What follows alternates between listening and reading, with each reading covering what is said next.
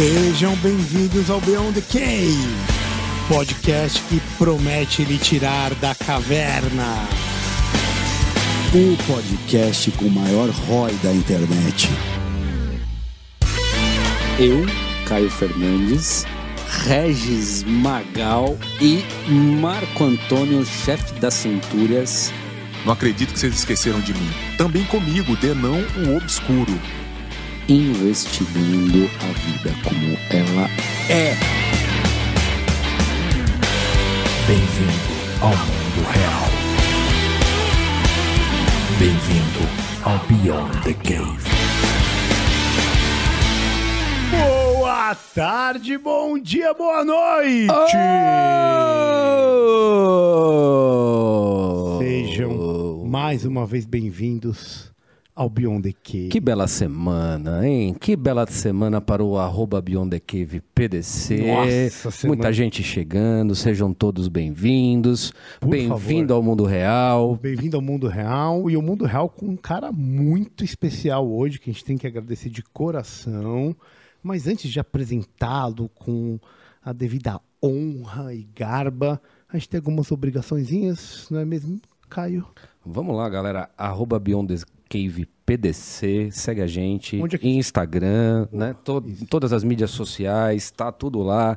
Tem no Spotify também. Quem gosta de correr e, e ouvir no, no, no, né? no, no- Academia. academia. Não esquece, é importante avaliar no Spotify, tá, galera? Puta, isso tem ajudado demais, né? Ajuda porque impulsiona o. Você tá com conteúdo. moral, né? O ano passado, que, como é que é que, o- que o Beyond the Cave pontuou no Spotify lá? Era entre os cinco do mais o quê? Tinha uma parada Ah, assim, tinha, né, cara? tinha. Não, foi bom, foi, Foi, bom, bom, mas, mas foi gente- bom, cara. Esse ano nós estamos. A gente quer mais. Pega né, nós completo. E além do arroba Beyond the Cave PDC, não, Tem um não se né? esqueçam, exatamente, apoia.se barra Beyond, B-E-Y-O-N-D.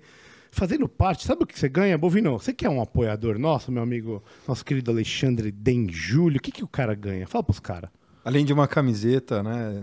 Tem algumas aqui, ó. Mostra aí pros caras, vai. Aproveita que tá aí na mesa aí, ó. Você ainda pode acompanhar os programas ao vivo e Fazer perguntas fazer convidado. perguntas, mandar interagir com o pessoal aqui durante o programa.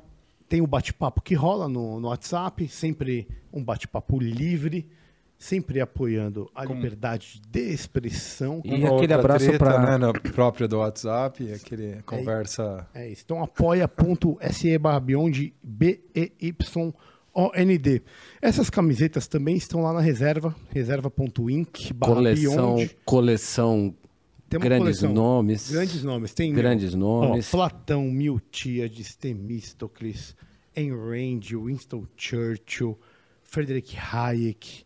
Com, clássicos com- contemporâneos. Meu amigo, contemporâneo, os caras da antiga. Um Todos ou os outro que é grandes, todos os contemporâneo, grandes, velho, porque todos é- os Gente, eu tô achando que vocês são uma empresa de roupas, na verdade. Ah, Ah, também, vamos chegar tamo- lá, vamos chegar lá. A gente quer levar coisa boa. Se a coisa boa vem pela roupa, vem pela ideia, vem pela cerveja, Pelo simpósio. vem, vem pelo simpósio, o que importa é chegar coisa boa a quem nos acompanha, porque esse é o nosso objetivo, meu querido. Por falar em coisa boa, vamos lá. Falar em coisa boa. Vamos lá. Da Fonseca, meu filósofo economista, hoje colunista da Folha de São Paulo e comentarista na CNN Brasil. Já foi do Jovem Pão durante um tempo, as treta quadrilhas, eu lembro muito bem.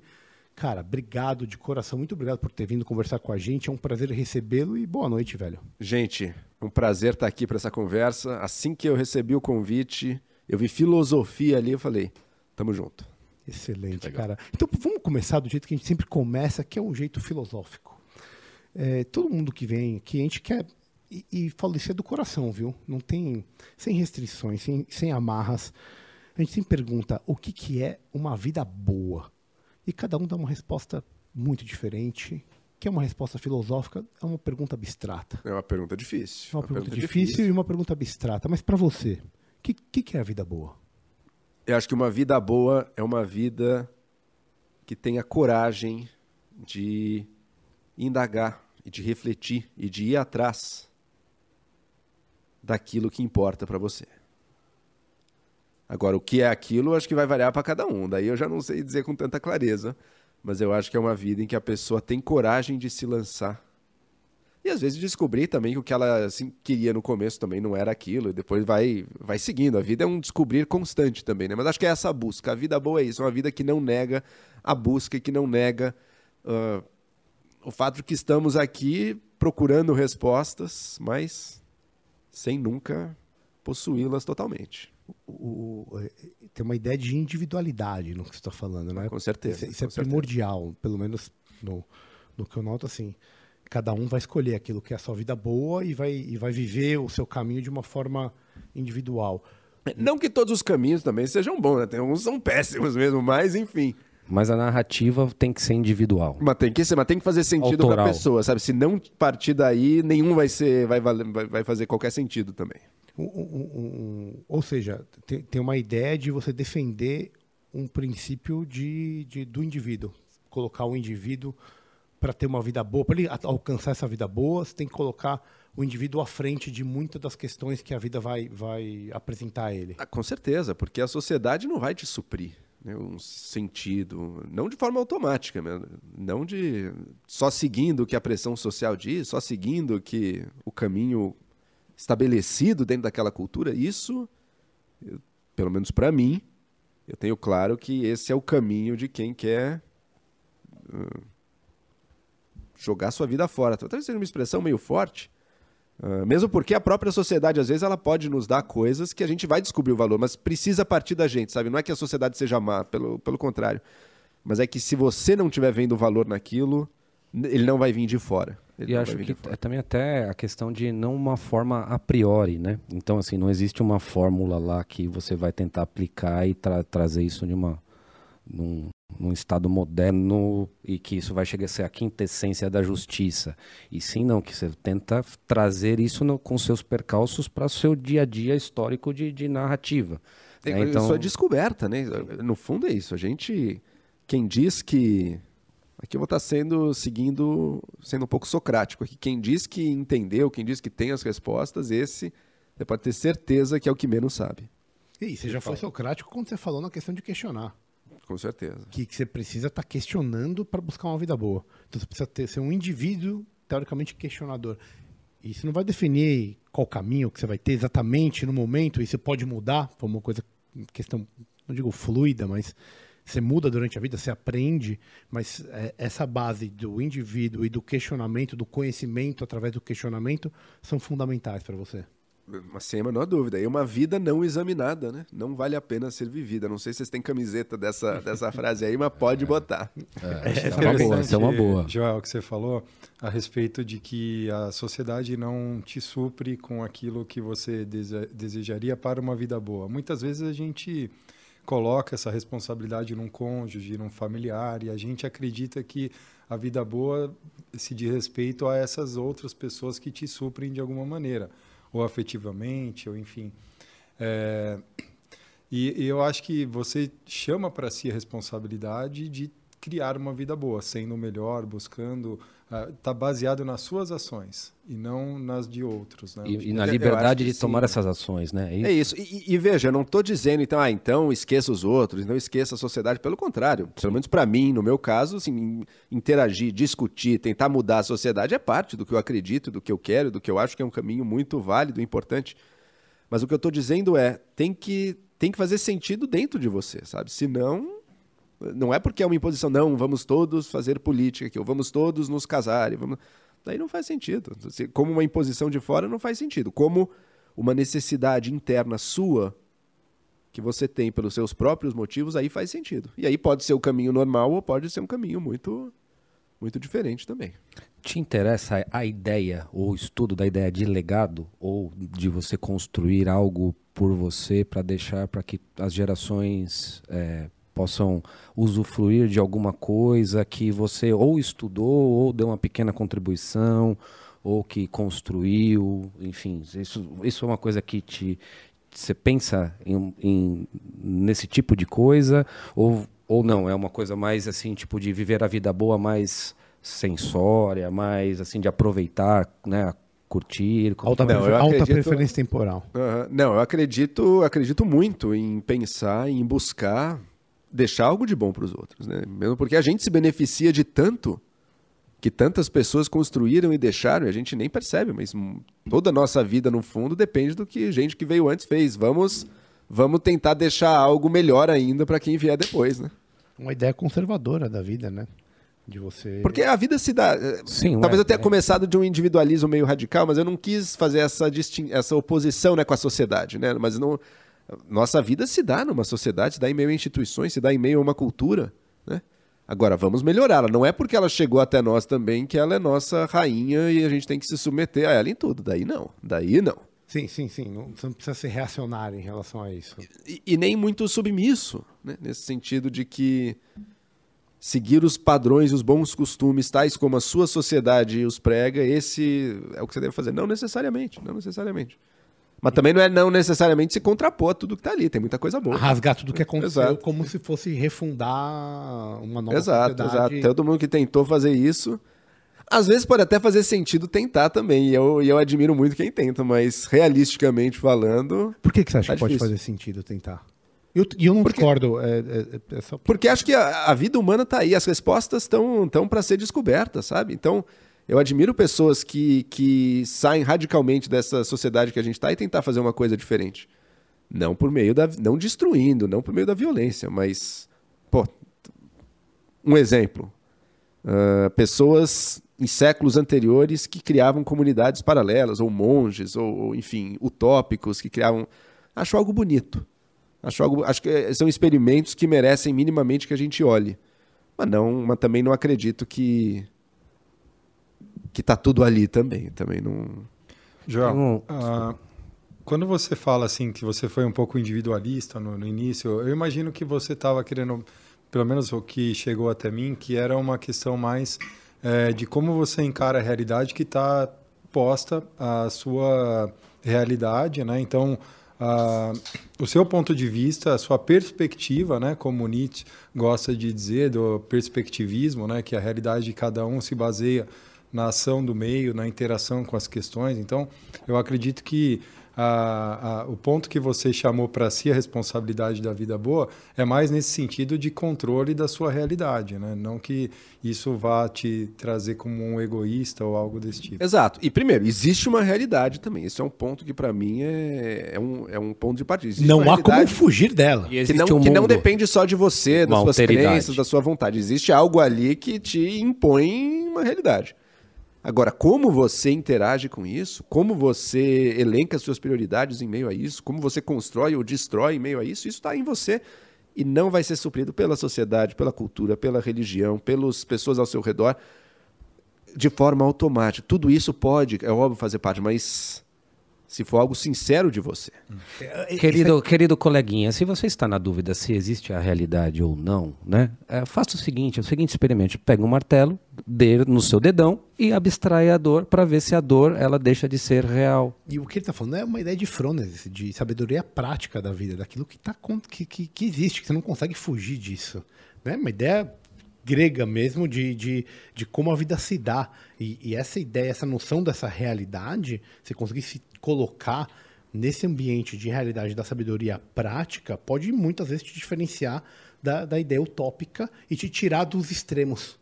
Que é, que é algo que, é, que, que a gente se preocupa sempre. Você estava falando disso, eu estava lembrando do, do- Tem um livro do Ortega y Gasset que é O Homem e os Outros, que é exatamente isso. E quando você fala é, de, de interioridade, de- de- eu entendo essa questão de, é, de individualismo como um egoísmo, né? Mas não é um egoísmo, né? Então, assim, é um pensamento individual. Ele fala Egoísmo isso. no sentido- só no sentido não negativo, Não, não, de que sim. Ego, parte de é de você, seu, exato, sim, você é- é algo mais pra, pra profundo você e seu. mesmo você importa, isso é Sim, inescapável. sim. Você não tem... E a primeira, ele fala né, né, isso, que a primeira fase é você ter exatamente esse sentimento e depois você perceber a sua realidade à sua volta, que é o que você, a sua atenção pode abarcar e o que acontece que nem depende de você. Né? E aí você cata essa ideia e você vê, por exemplo, caras como Nassim Taleb falando exatamente disso, de, de, de imprevisto, de imprevisibilidade. E, e, e é como você se instala nesse, nesse caos. Como é que. E isso, a forma de você se instalar nessas relações talvez seja uma forma de ser bom ou de ter uma vida boa durante a sua estada nesse mundo, né? Sem dúvida. Sem dú- E e você buscando, por um lado, aquilo que faz sentido para você, essa é a minha primeira parte, e a segunda parte, que é inescapável também, não existe só você no mundo. Né? Existem milhões de outras pessoas, algumas que vão fazer parte do seu bem, da sua felicidade, da sua realização, as que você ama, e outras que não vão, mas você vai ter que conviver também. Mas E daí tem que funcionar para todo mundo. Sim, sim. Eu vou te fazer uma pergunta que vou, vou sair um pouco da metafísica, que a gente tá Vamos, muito vamos, na- tá abstrato, vamos que eu quero- tá muito abstrato, tá Vamos uma- que eu- abstrato. tá no reino da quero- meta. eu quero- Bolsonaro Vamos, vamos, mundo vamos. de não, chamo- não, não, não. É, é, não, por quê? Porque eu, eu, eu te acompanho há um tempo aí e durante o tempo você foi libertário. Eu lembro disso. Foi, foi, sim, sim, Lá, lá, sim. o- Me considerava libertário. Considerava libertário. Hoje, como que você se coloca do- ponto de vista político e por Sim. que que você se coloca dessa forma? eu me coloco como um liberal de centro-direita.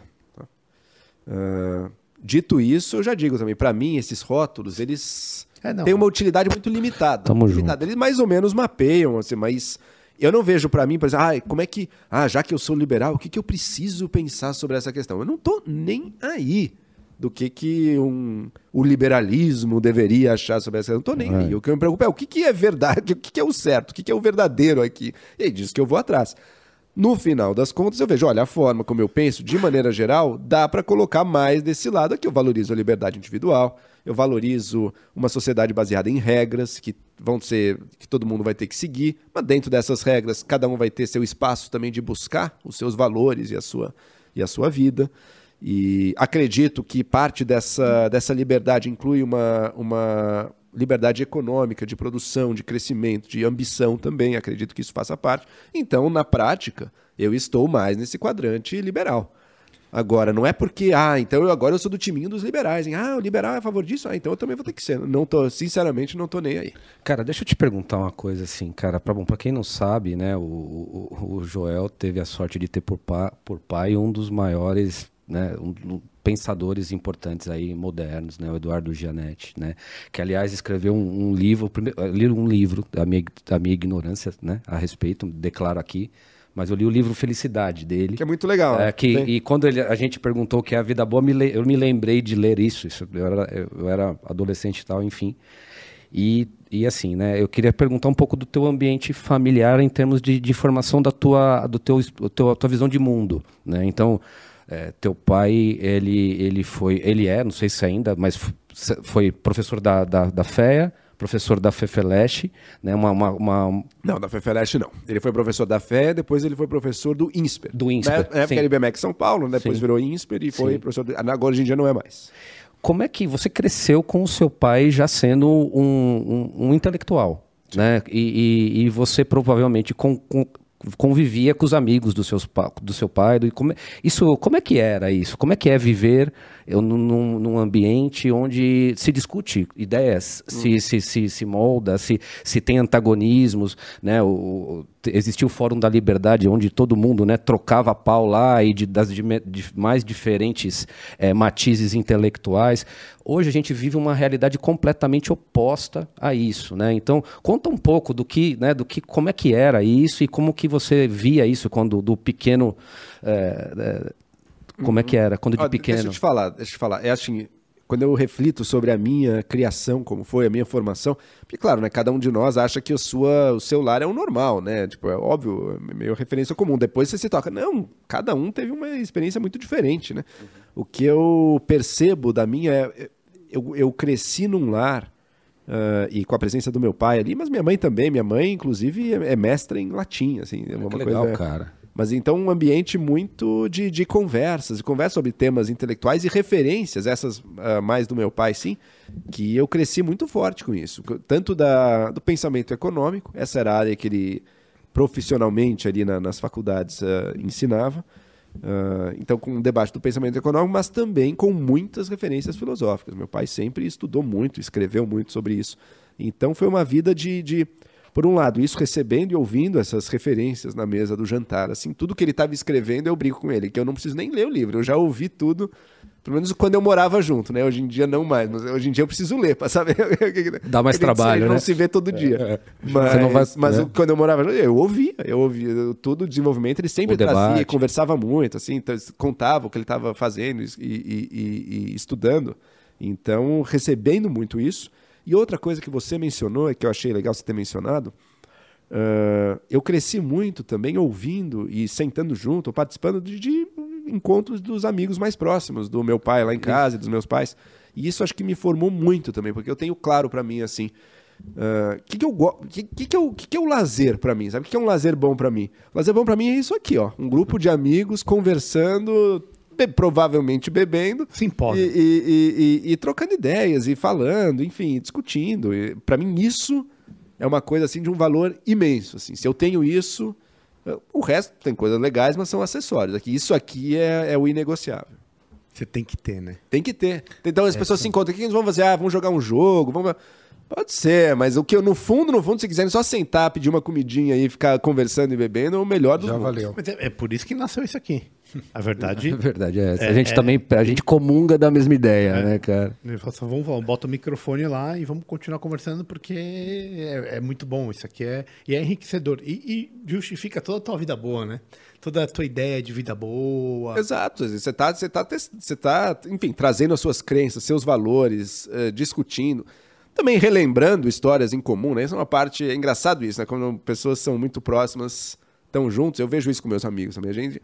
Uma boa parte da conversa é relembrar histórias em comum dos É, isso anos é passados, né? Engraçado isso. Mas Reviver. Reviver as coisas um pouco, assim. Cara, deixa eu falar. João, Eh, deixa eu só- Desculpa, desculpa, vai lá. É que, assim, o Regis fez uma pergunta que eu ia fazer e eu achei bastante oportuna, mas eu não estou satisfeito ainda. Quero voltar. Você respondeu, né, do ponto de vista de classificação, assim, se a gente quisesse rotular o Joel em 2023. Até a parte da seria- direita que eu não falei, né? É isso ou não? Não, não, é que assim, veja, você para mim, em 2013, quando eu me confrontei com questões que até então eu não não faziam parte do meu repertório de preocupações ali, eu tinha a impressão de que eu gostaria de um Estado mais eficiente, eu não tinha conhecimento, as ideias eh, de que eh, de como é pernicioso a ação do Estado e, e tudo mais, né? Então, o que eu queria saber de você é qual ah, o capítulo do Estado assim que você observou virtude para se colocar como um centro-direita e sair da esfera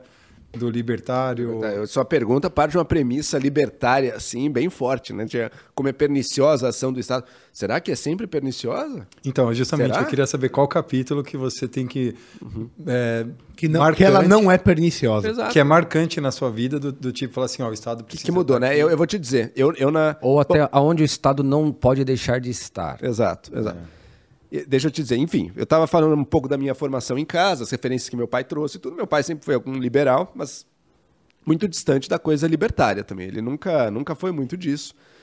E eu meio que passei, digamos assim, não sei se é a palavra certa, mas quase por uma experiência de conversão. Tanto do ponto de vista religioso, teve também, podemos até discutir, mas também do ponto de vista político-econômico, no início da faculdade, para uma versão muito radical de uma- um pensamento libertário mesmo. Né?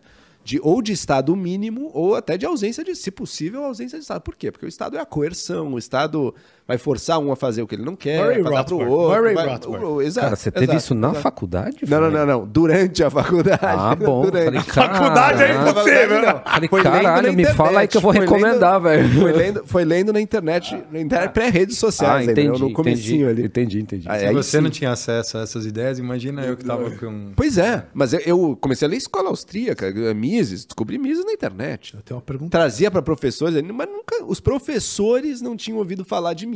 Alguns sim, mas o- o- na faculdade de economia que eu fiz. Então, os isso é muito não triste. conheciam Mises, mas um ou outro conhecia.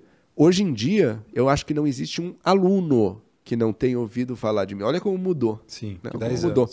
Em, em pouquinho mais de 10 anos, mas É, enfim, e pouco são- tempo, em são pouco tempo. histórias- Deixa pra lá, deixa pra lá. Entrega aí, entrega aí, velho. Deixa pra lá. Ah, e é, é ver como um retardo para chegar, né? Essas ideias, as seis Sim. eh, lições são Porque são 40 coisas- anos são- atrás. São, exa isso- exato, e são, e são ideias muito distantes. É, Mises morreu Muito em bom. 73, né? Então Exa- não, faz tempo. tio.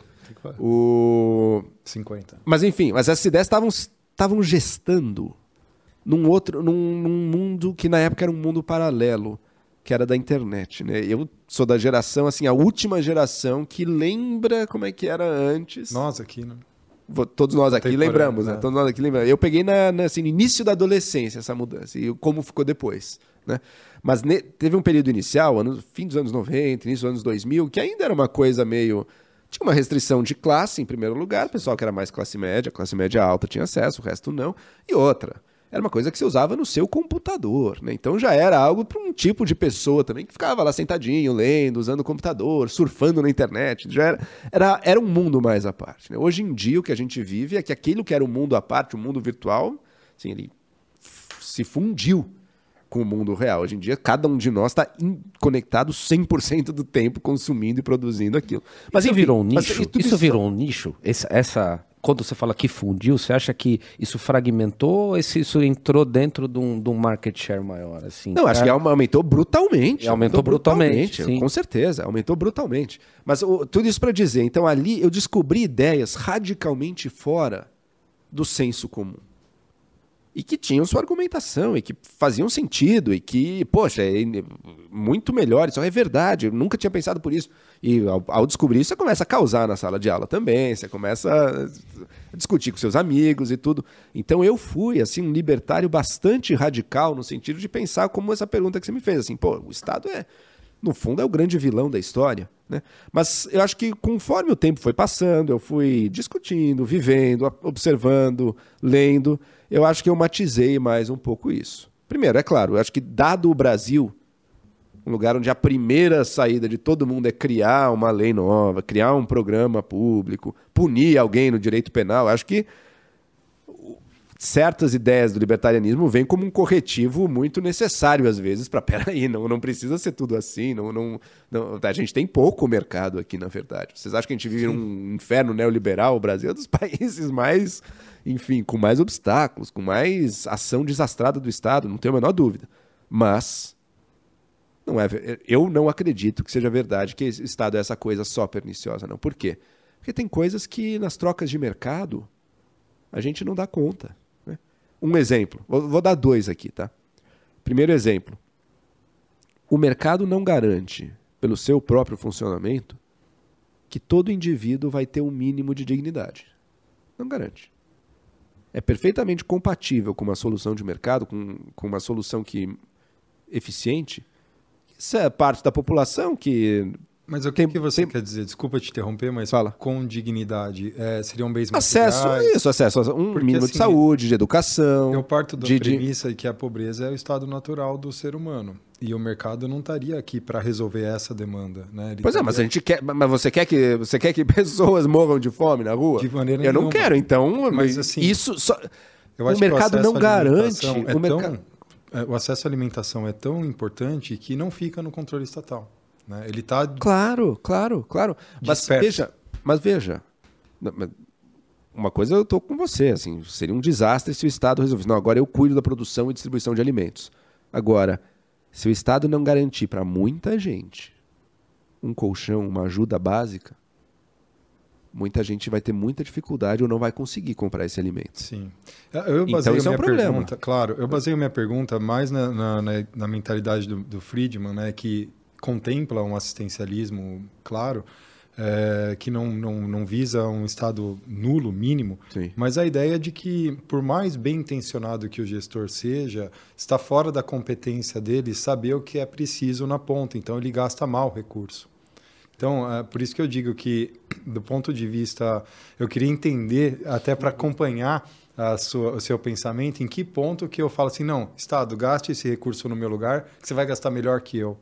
Eu sempre tendo a pensar que com o meu recurso eu posso até fazer mais caridade, eu posso... é, Tá, tá bom, tá bom. Podemos fazer uma caridade, mas a caridade que eu e você estamos dispostos a fazer não é a caridade que vai dar conta das necessidades humanas básicas. tá? Não, é necess... não, não vai dar conta. Então, mas peraí, deixa eu só, deixa eu só, deixa eu só finalizar o raciocínio. Então, assim, você traz considerações da ordem da eficiência que são sempre importantes. E que o Brasil, por exemplo, negligencia assim, de uma maneira total. Não tem uma análise de custo-benefício de programa social nesse país. Os governos criam, ninguém sabe se foi bom, não foi bom, valeu, não valeu, foi eficiente, não foi, ninguém sabe. Isso são considerações que deveriam. Tá. Agora, qual que é a eficiência que o mercado vai maximizar? Aquilo que dá mais lucro. Isso o mercado vai garantir. O resto, a, a caridade, tudo isso aí vai existir em alguma medida, mas nada garante que, primeiro, vá ser eficiente, vá atender às necessidades da população, vá atender às demandas reais de uma, grande fatia da população. Então, então, você precisa ter Dado que, olha, se eu quisesse, se eu pensasse só em ma- maximizar o lucro, eu daria uma educação de qualidade para quem não, para quem não pode pagar? Não. Se eu for muito caridoso, talvez sim, mas um indivíduo caridoso não vai, não vai dar conta Mas- disso. mas, eu- ó, eu vou falar, eu, eu acho que tem um meio termo no que os dois estão falando aí. Vou ser bem sincero. Um lado é o seguinte: o mercado ele garante que se você não der uma educação de qualidade, o cara procure o outro competidor e você perca um pedaço do mercado. Eu não acho que é por esse Mas caminho. ele não pode pagar, não, tem competidor, ele não vai, não vai poder pagar. Aí entra, aí, eu, aí é a parte que eu concordo com você. Que assim, para a parte que é emergencial ou extremamente necessária, o, o que não que o cara não consegue, aí o Estado tem realmente um papel. Eu acho que tem um papel ali. É, apesar de também discordar que que a caridade não vem com a liberdade. Eu acho que a caridade ela vem com a liberdade.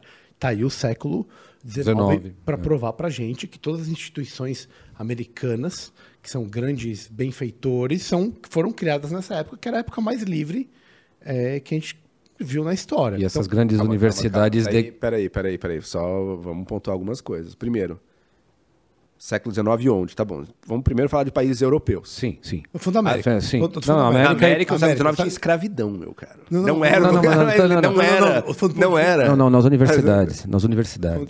Nas Do universidades. ponto de vista econômico. Filantrópico. Não tô falando de liberdade do, ponto- do- do de vista geral. A miséria e a situação desesperadora de grandes massas da população nos países mais ricos da Europa ou das Américas no século XIX, se a gente visse hoje em dia, isso aqui é inaceitável. Ah, não, sim, mas aí é um anacronismo. Eu não tô falando. Veja bem, São eu pessoas quero, eu trabalhando quero- eu tô falando do ponto de vista do, do free 16 horas por dia nas Sim. condições mais insalubres que você pode. Então, quer dizer, Não, não, não, o foco é a filantropia. A gente estava falando É da, isso, da é. Possibilidade de conta, caridade. Mas, mas a miséria era enorme, não dava conta. Não, sim, mas o ponto é que o, o- essa, essa questão que você está apontando das condições de vida, isso aconteceu em função do capitalismo, isso é inegável. Né? Então nós Sim, estamos. claro, então, claro, assim, a gente está só comparando em termos. É uma analogia entre a Era pior antes, capacidade. é tô falando. é, entre a capacidade de alteridade naquela época e nessa descontada né, as devidas e, sa- e proporções. sabe um ponto importante de fazer também? Que mais Estado não significa. Eu vou, vou reformular. Menos Estado nem sempre significa mais liberdade. tá? Menos Estado, se, se isso significar menos regras, se isso significar mais vale tudo, se isso significar mais desigualdades brutais, isso aí não está aumentando a liberdade das pessoas. Ao mesmo tempo, isso é, esse é o outro lado da moeda. Mais Estado também não necessariamente significa mais justiça social. Às vezes não, às vezes mais Estado destrói a justiça social também. Então, nenhum dos dois, nenhuma dessas duas, desses dois chavões dá conta, sabe? Eu concordo. Não é à toa que o capitalismo evoluiu junto. O capitalismo dentro, na economia, o capitalismo e na política, a democracia liberal. que- quando a gente conseguiu fazer a junção dessas duas coisas, que essas são as sociedades que mais evoluíram, tanto do ponto de vista da produtividade, da eficiência econômica, como também do ponto de vista da justiça social Sem dúvida. né? Sem de dúvida. garantir o básico, de garantir que não tinha, por muito tempo não tinha, sabe? Então, eu acho que o capitalismo é óbvio, o sistema é o capitalismo, não tem alterna todas as alternativas até hoje foram um fracasso retumbante. Tem problema? Tem muitos problemas, mas ah, me traga uma alternativa melhor, então. Não, não até hoje não trouxeram. Agora, o capitalismo puro, sem poder em alguns pontos. Olha, peraí, calma. Alguns excessos aqui a gente vai sim limitar em nome de outros valores, em nome de, um, de uma maior ah, justiça social, em nome, e, e esse era outro ponto que eu ia fazer também. As transações de mercado, segundo ponto, elas dizem respeito aos envolvidos na transação. Eu e você queremos trocar essa troca, se a gente voluntariamente aceita, em algum sentido essa troca é mutuamente benéfica, porque se nós dois estamos topando a troca é porque nós dois consideramos que estaremos melhor depois dessa troca e, e por isso a gente está fazendo. Então a troca voluntária ela beneficia todos os envolvidos, mas ela não impacta apenas os envolvidos. Tem o econômico, né? A economia. Ela, ela impacta outras, ela impacta outras pessoas. E isso na economia chama externalidades. E para lidar com as externalidades, só o mercado puro, o que é o mercado puro? Direitos de propriedade, mais liberdade para transacionar eles, também não dá conta. precisa ter. João, veja, a alocação de recurso ela é feita de maneira mais lógica, mais uh, de maneira a conseguir o objetivo dela quando ela é descentralizada, né? Então, a, a minha dificuldade de entender é, o momento que você defende a existência do Estado e acredita que ele pode ser um agente positivo de impacto na sociedade, é justamente a premissa que eles precisam para se vender como solucionadores de problemas, de é, até buscar a, a, felicidade, a picanha e tudo mais. É a porta do caudilismo. E, exatamente, é justamente o convite que eles precisam para falar, eu vou fazer melhor do que o outro. Né? Então, simplesmente o fato da gente não acreditar que eles podem fazer isso já me tira a necessidade da existência do Estado, no sentido de como ele é hoje, entende? Mas peraí, mas peraí, mas e quando a gente traz o mercado como solução, também não viabiliza o empresário inescrupuloso e desonesto que vai explorar as pessoas? É que Também. eu imagino. O abuso é possível nos dois casos, no privado ou no público. Mas o ambiente no privado é mais transparente do que no público, ou você discorda disso? Depende da situação. Acho que o mercado, no privado, no mercado, você tem algum. Você tem o, o mecanismo de preços que gera lucros e prejuízos, que tem um papel de, de ir depurando e de ir garantindo que o mais eficiente perdure. Tá? E isso o Estado, a ação do Estado não tem. Essa, essa, esse filtro. Essa realidade naturais, imposta pelo preço. Esse filtro natural, assim, o Estado não tem. Então vai ter que vir de outro lugar. A, a, o controle, a, a, a, busca pela eficiência vai ter que vir de outra coisa que não é apenas a busca pelo lucro, que no mercado isso já acontece e já tem esse, um pouco esse efeito. O que eu estou dizendo é, essa busca pelo lucro, ela nem sempre é o que vai promover o maior bem-estar dos envolvidos. Também não é necessariamente que vai promover o mal-estar. Também não estou dizendo isso. Sim. O que eu estou dizendo, ela não garante o bem-estar dos indivíduos daquela sociedade. É preciso outras considerações. E no fundo. Chegou dizer, aqui opa, a hora boa. Agora sim. A hora da conversa vai engrenar. Agora, duvido, duvido voltar ter mais cerveja. Duvido. Obrigado, Hã? Cara, quando, quando O Magal falam... tomou tudo, cara. Traz aí, irmão. Quando, quando você falou isso, só veio uma coisa na minha cabeça. Em Medium Virtus Est. É, eu acho que. a gente tenta fugir do Aristóteles, do muro. mas vai falar que você tá no porque muro. é chato, porque é sem graça, a virtude está no meio. Mas na prática, quase tudo acaba caindo nisso, é, né? não, não, tem é jeito. É porque, assim, eu, fui, eu também fui libertário durante muito tempo e eu, eu, eu, eu ainda prefiro acreditar no indivíduo. Se eu tiver que escolher um, eu tô com o indivíduo antes de tudo. Tá? Eu, a, principalmente em N coisa que a gente está vendo hoje em dia no Brasil, tá bom? no Brasil, o mundo que a gente vive hoje, eu tô com, completamente do lado do indivíduo. Mas eu também entendo que, que a gente tem que entender que tem que ter um, um meio do caminho aí. Até porque a vida prática. Mas não confunda também indivíduo com o que acontece no mercado. Nem sempre. Às vezes o que acontece no mercado é definido por. Ah, não. Sim, eu digo Uma assim... grande empresa, isso não é indivíduo também. Ainda mais no Brasil, um capitalismo de compadrio do jeito que a gente vive. Não, não, mas indivíduo, vida individual, como é. a gente definiu na sua definição de vida boa. Um indivíduo nessa capacidade de liberdade, de Aí, fazer sim, E esse coisas. indivíduo precisa do Estado também. Eu acho que você colocou aqui, Joel, que, por exemplo, o mercado seria influenciado por ação de uma grande empresa ou de um grande investidor. Eu acho que a gente está vivendo um, um, crescimento grande da Ibovespa aí, já estão... É, quantos milhões de CPFs na Ibovespa, vocês sabem esse número atualizado? Enfim, atualizado é, eu não sei. É, é, uma, uma revolução que a gente vem vivendo positivamente, né? Que as pessoas estão se interessando mais por, por empresas e mercado de ação e tirando benefícios disso, né?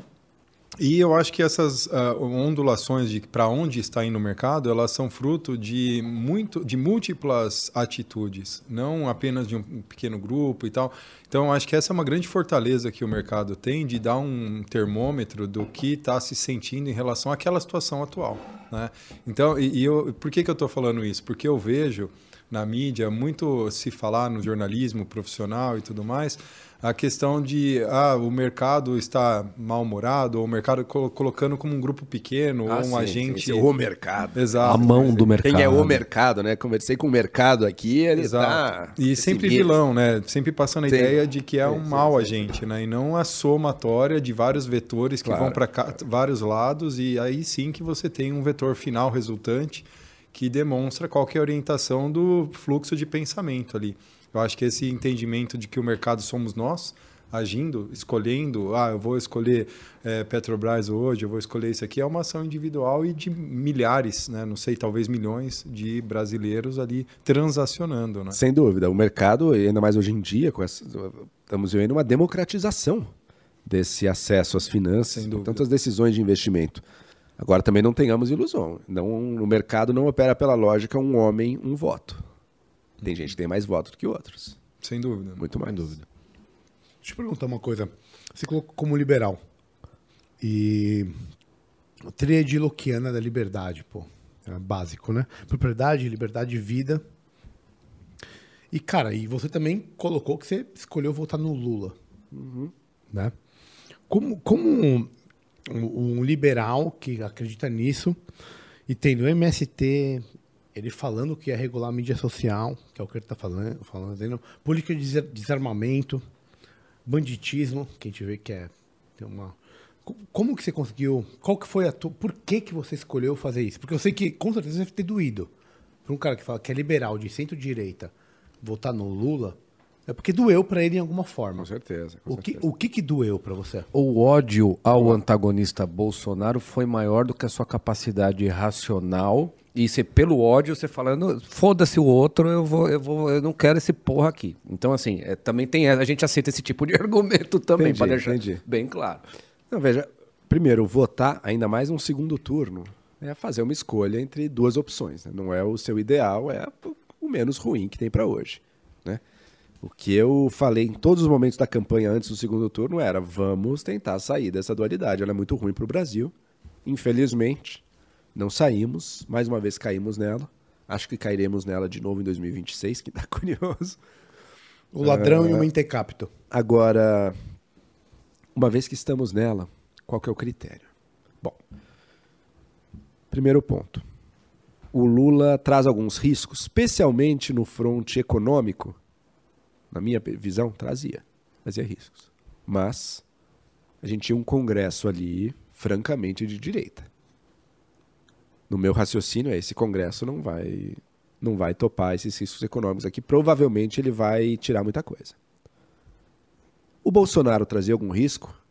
Trazia algum risco para outro lado da, da equação que eu dei antes, que era capitalismo, sociedade de mercado e democracia liberal. O governo Bolsonaro foi um contínuo e reiterado ataque às instituições que garantem o funcionamento de uma democracia liberal no Brasil. Culminando tanto no dia da eleição, com uma tentativa real. Vocês já internalizaram e foi real. A Polícia Rodoviária Federal nesse país tentou criar uma operação para alterar o resultado das urnas. E do outro lado, um discurso de fanatização de grande parte da população brasileira com teorias da conspiração as mais malucas e com ataques ao funcionamento mais elementar também do nosso sistema eleitoral. Isso aconteceu e depois, no final, uma parte dessa população fanatizada, num ato de desespero, deu os ataques ali do 8 de janeiro. Joel, eu... Qual foi o, qual foi o ponto o ponto que faltou? Que, que, que, por que, que o Bolsonaro não solapou a democracia? Primeiro, as Forças Armadas felizmente não embarcaram, mas não foi por falta de tentativa, como a gente tem visto cada dia hoje. Mas cada vez surge um novo assessor dizendo que conversou com um general tentando convencer, isso por um lado. E segundo, que tinha uma coisa que também traz a sua ameaça, também traz o seu perigo, mas que foi o contraponto desses ataques, que foi o Supremo Tribunal Federal e, a- e o, e o Tribunal Superior Eleitoral, STF e TSE, com mais um mandato. Com aquele Congresso que foi eleito, eu não tenho a menor dúvida que Bolsonaro teria a faca e o queijo na mão para interferir no STF. Para levar adiante algum impeachment de alguém que fosse um obstáculo para ele. E da, fora mais quatro anos dessa fanatização que gerou essa loucura absoluta, essa destruição do próprio conceito de verdade, tá? esse risco falou mais alto. Por isso, escolhi o Lula. Mas, mas me- E acho que está sendo. E acho que está se comprovando. Pelo menos aquela primeira parte que eu falei. Olha, o Lula traz umas ideias péssimas, traz, mas O Congresso não está deixando. Mas e os, e su- assim, eu, penso assim, né, é, dentro desse teu argumento, e assim, gente, é, você não falou disso, né, mas com certeza você, já pensou nisso na ocupação também do, do, do Supremo, né, pela capacidade do presidente de indicar o Supremo. Né? Então, é, consequentemente, os próximos ministros serão indi- indicados também pelo governo Lula, né? Então assim, isso vai tornar também um viés do Supremo muito né, não- a questão como que você usou para a decisão do Supremo de atacar e de causar impeachment, pelo lado né, do, do- do vencedor, do Lula, no caso, isso vai aumentar também um partidarismo de de- decisório ali, ou você acredita que quando no Supremo isso tipo não acontece? A pessoa pode ah, deixar o seu ativismo e tudo mais, e pela questão técnica, estou perguntando porque minha, minha área é humanas, eu, eu não eu, né? Ah, Ah, não é quê? humanas, minha área não é humanas, minha área não é humanas, é minha, minha, minha área é médica, nós, Ah, tá. nós três somos médicos. Né? Então, assim, é, você acha que quando o cara vai para o Supremo, ele deixa as suas convicções, ou a sua atuação, ou o seu grupo de influências e, e, e- e consegue, de fato, exercer essa, essa isonomia? Ou não, isso é, é um problema e, e o, o- o- Supremo pode ser tendencioso em função das indicações do governo de plantão? Vamos lá, eu acho que sim, o Supremo hoje em dia traz problemas grandes para o Brasil, inclusive, porque a atuação. Tudo hoje em dia termina na mesa do Supremo Tribunal Federal, mas não tem, não tem uma questão nesse país que não termine, no final das contas, sendo decidida ali. Tá? O que a gente observa das indicações dos últimos dos presidentes da redemocratização, tá? Os ministros do Supremo, eles são ou foram nesses últimos 30 anos fiéis seguidores do de quem os indicou? Olha, nem sempre, nem sempre. Você tem o Lula, o Lula, vamos lembrar, alguns que o Lula indicou Joaquim Barbosa. Se tem alguém que foi o primeiro a ir atrás dos escândalos de corrupção e fazer condenações importantes no mensalão, foi ele. Outros indicados pelo Lula já foram acusados de traição também. Uma figura que eu já acho bem mais problemática, como o Dias Toffoli, mas pode ter certeza que para um petista raiz, ele odeia o Dias Toffoli também. E sempre levanta, ah, o Dias Toffoli não deixou o Lula visitar o velório do irmão, não sei, enfim, e algumas outras decisões também. né? Você tem ministros que foram mais, digamos assim, fiéis e que acabam sendo um problema? Também tem, também tem. Mas o que eu acho que, e do que eu vejo, na minha avaliação pelo menos, os ministros que mais se destacam, que mais têm um papel positivo no Supremo, curiosamente, me parece que foram indicações da Dilma. Barroso, Fux, própria Rosa Weber. O que, que a gente teve ali? A gente tem, a gente tem uma minoria do Supremo Tribunal Federal, e essa é, para mim, a grande questão do Supremo, que é um problema histórico do Brasil, e daí vai além de PT, PSDB ou Bolsonaro, que é ele se coloca a favor do combate à corrupção ou a favor de uma interpretação da lei assim, que, que, na prática, garante a impunidade de, de todo possível corrupto. Os que parecem mais comprometidos com o combate à corrupção foram indicações da Dilma. Você vai pensar, pô, o PT indicou esse? Foi. Quem são os votos pró-Lava Jato no Supremo, né? Barroso, Fux, muitas vezes Faquin também. Indicações da Dilma. Eram, né? Foram, foram. Então lá até hoje. O Bolsonaro, o Bolsonaro indicou dois ministros. Um indo para cada lado. Eu acho que o André Mendonça sim tá nesse grupo que eu considero mais porque para mim isso é um objetivo importante para o Brasil. E Então, ambos referendando o Zanin, né? Agora, os dois Sim, vão indicados... referendar o Zanin, mas e o Zanin, infelizmente, acho que não. Acho que ele vai estar do lado do, do contra o combate. Mas tudo isso para dizer o quê? Com discordâncias ou não, não tem essa relação tão clara de que o ministro que o presidente indicou tá ali para fazer o papel, o, o serviço do presidente. Isso, hum, se a gente olha para os todos os ministros estão aí, não. Talvez um ou outro, um pouquinho ali, mas não, Tudo não bem, tá nada claro. Mas tem uma relação bem Mesmo com o Bolsonaro, mesmo os do Bolsonaro. Mas Também tem não. Então, os dois, em alguns momentos, votaram contra. Os do Lula, os da Dilma. Enfim. Mas tem uma relação bem clara com o Congresso, que é o mensalão que você mesmo citou aqui. Que, que o PT comprou. E o quanto isso não é antidemocrático? Total. E o quanto isso não está acima de uma suposta intenção de um que você mesmo falou, de um congresso de direita ser cooptado pela, de, pelo um suposto governo do Bolsonaro. Porque um foi feito e foi provado. E é o que o Lula fez. É, é, isso, para mim, é uma incoerência. Vamos lá, se eu disse. O que que... Se eu, vamos- disse, se, eu- se eu disse que o Bolsonaro atacou a democracia, olha, o Lula, no governo dele, tentou cooptar a nossa democracia. né? As Tentou instituições. não, conseguiu, né? Não conseguiu. Não conseguiu. Porque foi pego, foi julgado, foi condenado. As instituições brasileiras deram conta dessa tentativa. Pegamos. O Bolsonaro, nesses quatro anos, ainda estava dando conta. Eu não sei se daria para mais, por mais quatro. E, eu, e a situação do Congresso mudou. né? Hoje em dia, não- o Congresso sequer precisaria de um mensalão. Hoje em dia o Congresso tem o dinheiro na mão. É dele o dinheiro. Isso mudou. Então aquele tipo de risco que o Lula representava no ponto da corrupção, que eu acho que é real, sim. Por um lado, eu acho que nossas instituições deram conta daquilo, e segundo, e aquilo hoje em dia nem aconteceria, pelo menos não da mesma forma. Como a gente está vendo agora, o Lula está desesperado para ter uma base no Congresso e eu Tá tenho essa- achando que vai dar ministério e vai resolver. Vai dar uma mensagem, vai resolver. E eu, eu poderia apostar que não vai resolver. Então, um ou outro voto, uma coisa pode ajudar.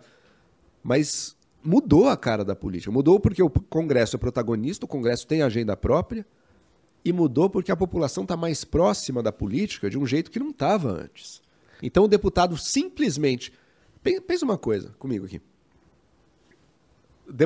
Estava se discutindo muito essa semana o caso do União Brasil, né? um partido de direita, mas que estava meio na base do governo Meio mistão, vai. meio misto, mas que tem três ministérios, mas que em várias votações aí votou quase todo mundo contra o governo. Falei, pô, que, que é isso?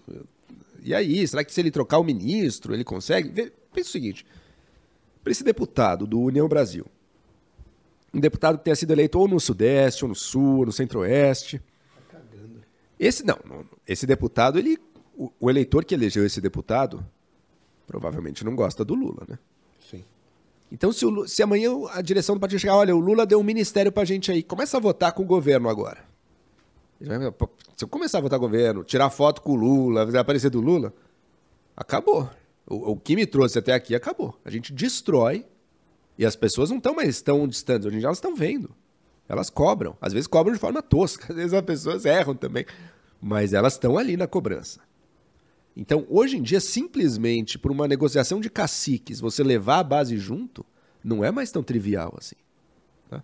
Então, aquilo eu acho que não vai acontecer. Acho que o, o que o Lula. Uma hora o Lula vai ter que se tocar. Peraí, eu quero. Eu vou continuar batendo cabeça com o Congresso, com uma agenda do petismo radical que não vai pra frente. É isso que eu ia perguntar. Você acha que o petismo radical, a gente corre risco de sofrer? Tipo, meu, os caras vindo pra cá e, e, tipo, intentonas, a- a- grupos, organizações, né? Você acha que isso... Ou não, você acha que não? é uma revolução gramsciana, não vão nunca. Peraí, peraí, peraí. Quando Mas você, foi- você teve o fenômeno Black, Black Blocs, por exemplo, que é uma, é uma peraí, forma gente, peraí, de vamos- Vamos botar os pés no chão. Sim. Quando o Lula foi presidente entre 2003, depois foi reeleito em 2006, ele chegou a ter níveis de popularidade bem altos, né? coisa de 80%. Sem dúvida. Teve intentona? Não, não, mas assim... Com o Congresso na mão. Não, teve claro, intentona? Mas a Se questão não é teve assim, lá, meu amigo, por que que você acha que agora, que ele é de metade do, do país, odeia ele, Sabe e o? Congresso é contrário, como é que agora vai ter? Sabe por quê? Porque Porque- hoje não é o Congresso que é o Como é que agora vai protagonista. ter? Hoje o protagonista é o Judiciário. É, pelo menos é o que me parece. Então, então assim, você não tá mais com 513. Tá? Você tá com 11 ali. Do qual daqueles 11, 8 ou 9. E tudo bem, eu entendo que não vai seguir necessariamente. E eu concordo com você com isso aí. Agora é muito mais fácil. Porque hoje, você acha que hoje o protagonista no Brasil é o Congresso? De verdade? Do dinheiro é. Não. Das decisões do que acontecem. Do- de quem pode tirar a tua liberdade. É que eu acho que o executivo se esvaziou muito nos últimos anos, né? Ele perdeu capacidade de financiar suas eh, ideias, enfim. Eu, eu tinha eu te interpelado quando você definiu as chapas e eu concordo plenamente com a sua definição, mas eu queria levantar uma questão aqui que é muito a gente, você falou, eu queria que tivesse surgido uma opção e isso não aconteceu e tal. A gente também lutou por uma terceira via. Total. É, só que você olhava ali, né, o, o- o Felipe sem nenhuma chance e tal. A minha pergunta é assim, por que, que ah, os incentivos para vida pública são tão negativos a ponto de os melhores procurarem uma carreira na vida privada, né? E a gente percebe que no final das contas o poder fica entre uma gangue e uma outra gangue, né? E, e a gente fica preso nessa celeuma entre que os piores chegam na liderança, né? Como que a gente refinou de 200 mil para esses dois cidadãos? Assim? Pois é, de algum modo, ambos, acho que por caminhos muito diferentes, ambos representam uma parte da população que vê neles certos, uma defesa dos seus valores, uma defesa das suas identidades de um, de um jeito que nenhum outro vai conseguir tirar. Então isso aconteceu, isso é um fato. Eu trabalhei dentro das minhas muito limitadas possibilidades, mas trabalhei, assim como acho que vocês também, para tentar reverter isso. Não, não, não foi para frente, infelizmente. Uh, e essa é a realidade que está dada. Eu, não, eu, eu, eu, discordo que só os piores chegam lá. Acho que a gente tem bons deputados, sim. Acho que tem muita gente que tem que ser valorizada. Discordo que ah, na política é todo mundo mal e ah, no empresariado é todo mundo legal pra caramba. Discordo totalmente. Acho que vai ter gente boa e ruim em todos, todos os campos, todos os lugares. E... Apesar dos incentivos. Apesar dos incentivos, a política tem alguns incentivos bons e alguns ruins. Alguns ruins, mas alguns bons também. Tá? Acho que não, não, é, não é tão preto no branco assim. Uh, e são incentivos diferentes. Às vezes o incentivo do mercado também valoriza aquele que às vezes também é mais antiético. E acontece, pode acontecer. Uh, em, ambos, em ambos os campos você vai ter gente boa e gente ruim atuando, crescendo ou se dando mal. Posso mudar o, o, o, o rumo? Deixa só, deixa só, deixa sim, só sim. então, brevemente. A gente tem um trabalho de mais longo prazo, que aí sim. Eu acho que é construir, mas daí não é atuar direto na política eleitoral. Porque acho que essa, pelos próximos ciclos, já está meio que não vai sair muito do que está aí. Assim, acho não. Surgir Mas alguém. De formar, surgir alguém que quebre essa dualidade, assim. Ah. Vou dizer que é impossível, talvez, não sei, mas eu não, não boto fé que vai acontecer. Também não. não. Não boto fé. Mas eu acho que aí sim, criar e começar a fomentar iniciativas culturais, filosóficas, de formação das pessoas, para que, quem sabe, mais num médio longo prazo, aí sim a gente possa estar em outras bases culturais. Sim. Daí eu acredito. E Sim. nisso eu acredito em, em, atuar. E daí, quem sabe, a gente sai de uma dualidade que é muito burra e, que é, e, e uma polarização que é muito destrutiva para o nosso país. Justo. Era exatamente o que eu ia te perguntar em termos de produção. Né? Você é colunista. Né? Então, assim, quando você atua nesse mercado de ideias, como é que é a tua rotina? Pra, porque você é colunista da Folha de São Paulo, né, cara? Então, Pô, então como é que você é o editor? Como? Também, você não foi editor um tempo? Eu sou do, do conselho editorial ah. da Folha de São Paulo, tá? Mas esse é um grupo de pessoas assim, de, tem colunista, tem empresário, tem economista, tem gente de várias formações, nem todo mundo é de dentro do jornal, tem gente hum. de fora também. E que é uma reunião trimestral ali para discutir algumas questões do jornal, mas também sem poder deliberativo direto sobre o que o jornal faz. Então é, acho que é um momento importante de reflexão sobre o jornal, que gera algumas sugestões, mas não, não define o dia a dia da, da redação de nada, assim, nada. E a tua produção ali diária para entregar para o jornal, como é, que, como é que você faz? Assim, como é que é a tua rotina? Como que você encaixa isso aí na tua rotina? Eu na Folha eu tenho uma coluna semanal, então toda segunda-feira é o dia do artigo. E depois de um tempo que você está nisso, eu estou lá de fixo nas, na minha coluna sai na terça, né? Mas eu tenho que entregar na segunda, portanto. Uh, depois é de o deadline, né? É o deadline. Então depois de um no começo aquela pressão, mas depois de um tempo quando você entendeu a disciplina assim, mas não, eu vou sentar na segunda de tarde e até umas no máximo sete da noite eu vou estar com um artigo aqui. E às vezes eu sento e o que, que, eu vou escrever hoje? Não sei. Às vezes eu já sei, há uma semana eu já sei direitinho o que eu vou falar. Outras vezes eu sento, cara, e aí? Que, que... Só tem tema chato, não, nada que parece fazer sentido, mas é, é uma disciplina também, acho que como tudo na vida, né? Não preciso, eu não dependo de uma inspiração totalmente fora do meu controle. Não, eu vou sentar e alguma coisa eu vou entregar aqui. Vir... Vai ter que vai, vai vir. Virtude vai, da consistência. Vai vir. Consistência. Agora, por, eu tô na imprensa, né? Tá, já estive na Jovem Pan, já estive na CNN, enfim, tô, tô sempre buscando debater. Mas eu também acredito muito nesse outro lado do debate público hoje. Porque se você voltasse 30 anos atrás, o debate público era a imprensa. Hoje em dia não é mais. Descentralizou. Descentralizou. E eu acredito muito nesse outro lado também, que é um lado que eu estou tentando, com muita dificuldade, porque não. A princípio, a coisa mais do, do equilíbrio, da independência não é tão valorizada, mas eu acredito que talvez eu consiga alguma coisa, que são as redes sociais. Uhum. E todas as iniciativas desse meio digital, como podcasts, como, como, enfim, discussão nas redes, canais, eu acredito muito nisso, porque isso democratizou A informação. o debate público de uma maneira assim inédita na história, sabe? Se- essa minha essa minha posição de colunista da Folha de São Paulo, por exemplo, se eu tivesse ela 30 anos atrás, eu era quase um semideus andando aqui, né? porque eu falo e tem um tem um megafone que chega em milhares de pessoas, ou milhões de pessoas. Hoje em dia já não é mais isso. Hoje em dia, fácil, fácil alguém numa rede social que nunca nenhum editor aprovou, chega a muito mais gente do que um colunista de jornal.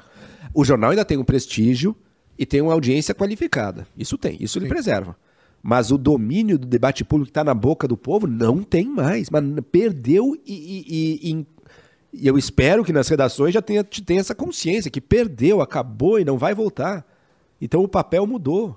Você acha E eu o- acredito muito nas redes sociais por esse efeito democratizante, que leva a distúrbios, leva a polarizações, mas eu acredito que também possa levar, no final das contas, a uma situação melhor. Você é liberal, que- né? Ah, sim, sim. muito, muito. Sim. Você acha que esse hard skill de escrever, de, de, de você saber escrever e, e colocar isso, te ajuda na- nas redes sociais? E, ou seja, essa, essa coisa de jornalismo ou de, cap- de capacidade de estruturação de texto e, e comunicar as suas ideias, né? Porque na rede social a gente sabe que aquilo é um sertão praticamente, né, cara? Então, assim, e como é que você vai posicionar isso? E, e você acha que isso pode, é, pode te ajudar de alguma maneira? Eu acho que ajuda, mas também, cada vez mais, isso vai contra o meu set de skills aqui. Eu, sou, eu, eu me considero que eu sou razoavelmente bom na escrita, no sentido que eu consigo tornar ideias claras, assim, escrevendo e consigo É bom, explicar sim. um argumento. É bom. Eu- Eu Não tô me gabando, acho que eu não tenho um super estilo nem nada disso, mas acho que eu consigo botar com muita clareza e, e, e, e- e- focar nos argumentos.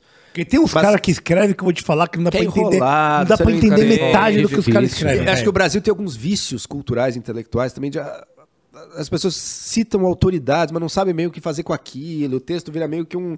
Uma parte você não entende, outra parte é, é citação de autor, e a coisa não funciona. Eu acho que eu tenho alguns talentos para isso.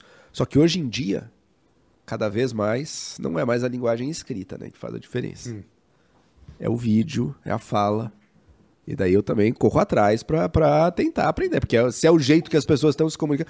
Não dá pra lutar contra a maré, sabe? se a Claro, maré, a claro. maré, às vezes você não gosta da maré, mas ela vai subir, você vai ter que se virar ali, vai ter que flutuar ali de algum jeito. Então, Sinto muito, tem que né? correr atrás, sinto muito, eu vou ter que, vou ter que me adequar. E, e busco me adequar a isso. Qual é a linguagem que funciona nas redes, né? E eu, às vezes, olho perfis que escolhem um lado, sabe? Você só escolhe um lado e começa a jogar, jogar, jogar, jogar, jogar. Eu não tô dizendo que se eu fizesse isso, eu com certeza cresceria. Talvez não, talvez eu também não tenha algumas Mas dá uma facilidades de preguiça, né? comunicação. Dá uma mas, preguiça fazer isso? mas certamente seria um pouquinho mais fácil, sabe? E às vezes eu penso, puxa, e não sendo isso, é o caminho talvez um pouco mais complexo. Mas essa é a busca do mas conhecimento, é a busca, porra. e a busca da virtude é essa. É e a isso. virtude, não- o espontâneo não é o que vai te levar para o melhor lugar, né? E- enquanto e- indivíduo. E, e louco, né? Porque é isso que em vários momentos os caras te colocam, porque a, a galera gosta de rotular os outros. Ah, é Vamos fácil. ser sincero. Aí o cara fala, não, tá aqui. Aí, aí tem um outro assunto que, não, tá lá. Cara, e isso é individual. Pra quem acredita no indivíduo, você nunca acredita na porra do indivíduo, então deixa o indivíduo falar e se colocar, caralho. E aí tem um momento, e tem um momento que ele pode parecer estar um pouco mais pra cá, outro momento que ele pode parecer um pouco mais pra lá. E, e- e tem uma virtude nisso, cara. Porque a virtude é o seguinte, você tá seguindo aquilo que não é cômodo. Aquilo que você acredita. Porque seria cômodo. Olha a porra do Reinaldo Azevedo. Ô, você fala o nome dessa porra mesmo. Olha a porra do Reinaldo Azevedo. Olha as coisas que ele falava há cinco anos atrás, é o que ele fala agora. Você fala, não é E possível, ele meu jura brother. que não mudou, hein? Ele jura que não mudou. Ele jura que não mudou, É, meu somos irmão. todos, é Simão de Bacamarte, tá ligado, né? Mas, é, somos o alienista. Né? Aí fica somos cômodo. todos, só ele é normal e somos todos loucos, né? E o que eu acho importante de salientar disso é o seguinte, porque também, eu também não gosto dessa ideia de que, ah, vamos buscar um pouquinho de um lado, um pouquinho do outro para formar um equilíbrio. Eu não, ve- eu não vejo como objetivo buscar esse equilíbrio, sabe? Também acho isso. Você tem que buscar o que você considera certo, né? o que você considera verdadeiro, o que você vê os melhores motivos racionais para defender. Só que na prática, como tem dois times ali guerreando, na prática, às vezes vai estar mais para um lado, às vezes vai estar mais para o outro. Mas não é. Mas você não está buscando também ser um uma coisa de meio termo. sabe? Você está buscando esse, esse valor. Até porque se você Só tá... que se você tem esse valor da verdade, por exemplo, e se esse valor da verdade está acima de defender o time A ou o time B, quem defende o time A e o time B, como, como quem tem isso como seu valor principal, essas pessoas vão sacrificar esse valor. Justo. E não vão gostar verdade. do, que, do, que, do que prioriza ele. E você tá cagando porque eles pensam de você. Se você é de verdade, né? Idealmente, mas tem até outro lado, mas também precisa sobreviver. Não, é, não, também não, precisa não, de não, algum não, jeito. mas eu digo pra tomada de conduta. Pra tomada, de- pra, pra pra formação sua- da pra crença, sua, sim. sim. Pra formação da crença, sim. Agora o desafio é, então, como é que você forma a crença e, o, e, o, e, a- e os princípios com honestidade com, e com objetividade e, ao mesmo tempo, transforma isso em algo, uma, uma produção de conteúdo, de opinião, de informação que consiga um número mínimo de pessoas que te permita se, Eu te se sustentar. Não é, não é simples, não é simples. É, você falando de redes sociais, né? Eu sou um seguidor, né? Eu acompanho o seu dia a dia ali e eu acho que você trabalha muito bem essa questão do que o público quer daquela plataforma especificamente, que é um pouco pitadas do dia a dia, querem saber o que você come, o seu doce de leite, a sua. Acho que isso é essencial e eu gosto disso. E eu acho que você trabalha bem Você essa Você gosta dessa questão. porra? Eu gosto da coisa que misturou. Porque eu- o, que eu não gosto, o que eu não gosto de antes é que é o seguinte: eu detesto quando a instituição dá opinião, sabe? Tipo, qual a posição da empresa, qual a posição do jornal. O jornal, empresa, nada disso existe. O que existe são pessoas. O Mas, que a gente ó, se interessa são pessoas. Então tá tudo junto. O que eu queria te perguntar especificamente é que muito se debateu há- recentemente, há pouco tempo, a respeito do PL das fake news e o limite da é, Liberdade de expressão. né? Então isso foi um Só, só para ter uma pergunta, o Morgan Golfett faz essa pergunta, só para colocar, porque como tem a pergunta do apoiador, a gente tem que fazer. Gênio. O Morgan Golfett faz essa pergunta, tá? Da liberdade de expressão, qual é o limite dela? Então, assim, justamente, você é um usuário de rede social, trabalha com comunicação, atua com temas sensíveis a todo momento, né? Então, eu queria saber, a gente precisa mesmo estudar uma legislação para essa seara ou do jeito que está já tá- a nossa Constituição já atende, né? O nosso Código Penal já atende. Precisamos de uma legislação específica ou não? Sabe o que eu acho? Falando de redes sociais, eu acho que a gente vive um momento que tem muitas semelhanças com outro momento da história da humanidade. Que- e o que, que eu estou pensando aqui? A gente- as redes sociais foram uma inovação tecnológica que mudou a comunicação num sentido que é o seguinte: ela deu poder de comunicação para muito mais gente, ela pulverizou a capacidade de se comunicar. né? Nesse sentido, ela é muito diferente, por exemplo, da invenção do rádio, da invenção do cinema, da televisão. A televisão, essas invenções, elas aumentaram o poder de comunicação da humanidade, mas elas também concentraram, sabe? Poucos eram dominam o rádio, a TV, o cinema.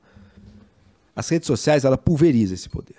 Existia um momento da história da humanidade em que a humanidade viveu uma pulverização similar, que foi a invenção da imprensa tipográfica, do Gutenberg. Esse momento do século XV, em que criou-se uma tecnologia que antes um livro, para você fazer uma cópia, mas era um trabalhão. Tinha profissionais disso, mas era caro pra caramba. Era cópia, tudo que era escrito na humanidade era à mão. É tipo o livro do Reginho aqui. É, era isso aqui. Escriba. Imagina trazer. E, agora, e o livro Era era tão isso. indecifrável quanto. O livro, o livro e o caderno era meio que tinha diferença, mas era a mesma coisa próxima da era tudo à mão, né? E era caro. E portanto, quem dominava o sistema, quem tinha os recursos, dominava a circulação de informação, que era a Igreja Católica e alguns estados.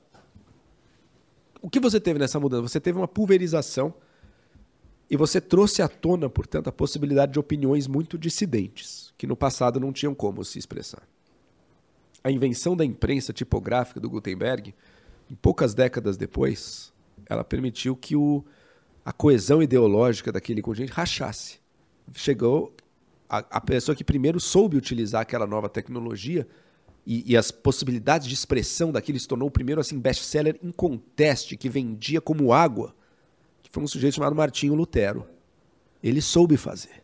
Ele soube, ele descobriu, opa, peraí, a igreja tradicional acreditava que não, teologia é um assunto seríssimo, é para especialistas, escrevendo em latim, para um grupo de acadêmicos internacional. Ele começou a fazer panfletos em alemão, falando daquilo, e para o horror da hierarquia da igreja e tudo, mas e daí? Ele usou daquilo. E essa tecnologia, ela rachou o continente, os efeitos dela não foram, pelo menos no primeiro momento, só bons, não. Você teve um aumento de grupos fanáticos, os mais malucos utilizando aquilo. Você teve piora de caças bruxas, por exemplo. Você teve uma série de. piora de antissemitismo também. Teve uma série de coisas ali. E depois você teve guerras seríssimas. Mas no final das contas, eu não tenho a menor dúvida, a humanidade estava muito melhor com a imprensa do que antes. tá? Com as redes sociais, só para voltar para o tema daqui, para as redes sociais eu acredito em algo similar.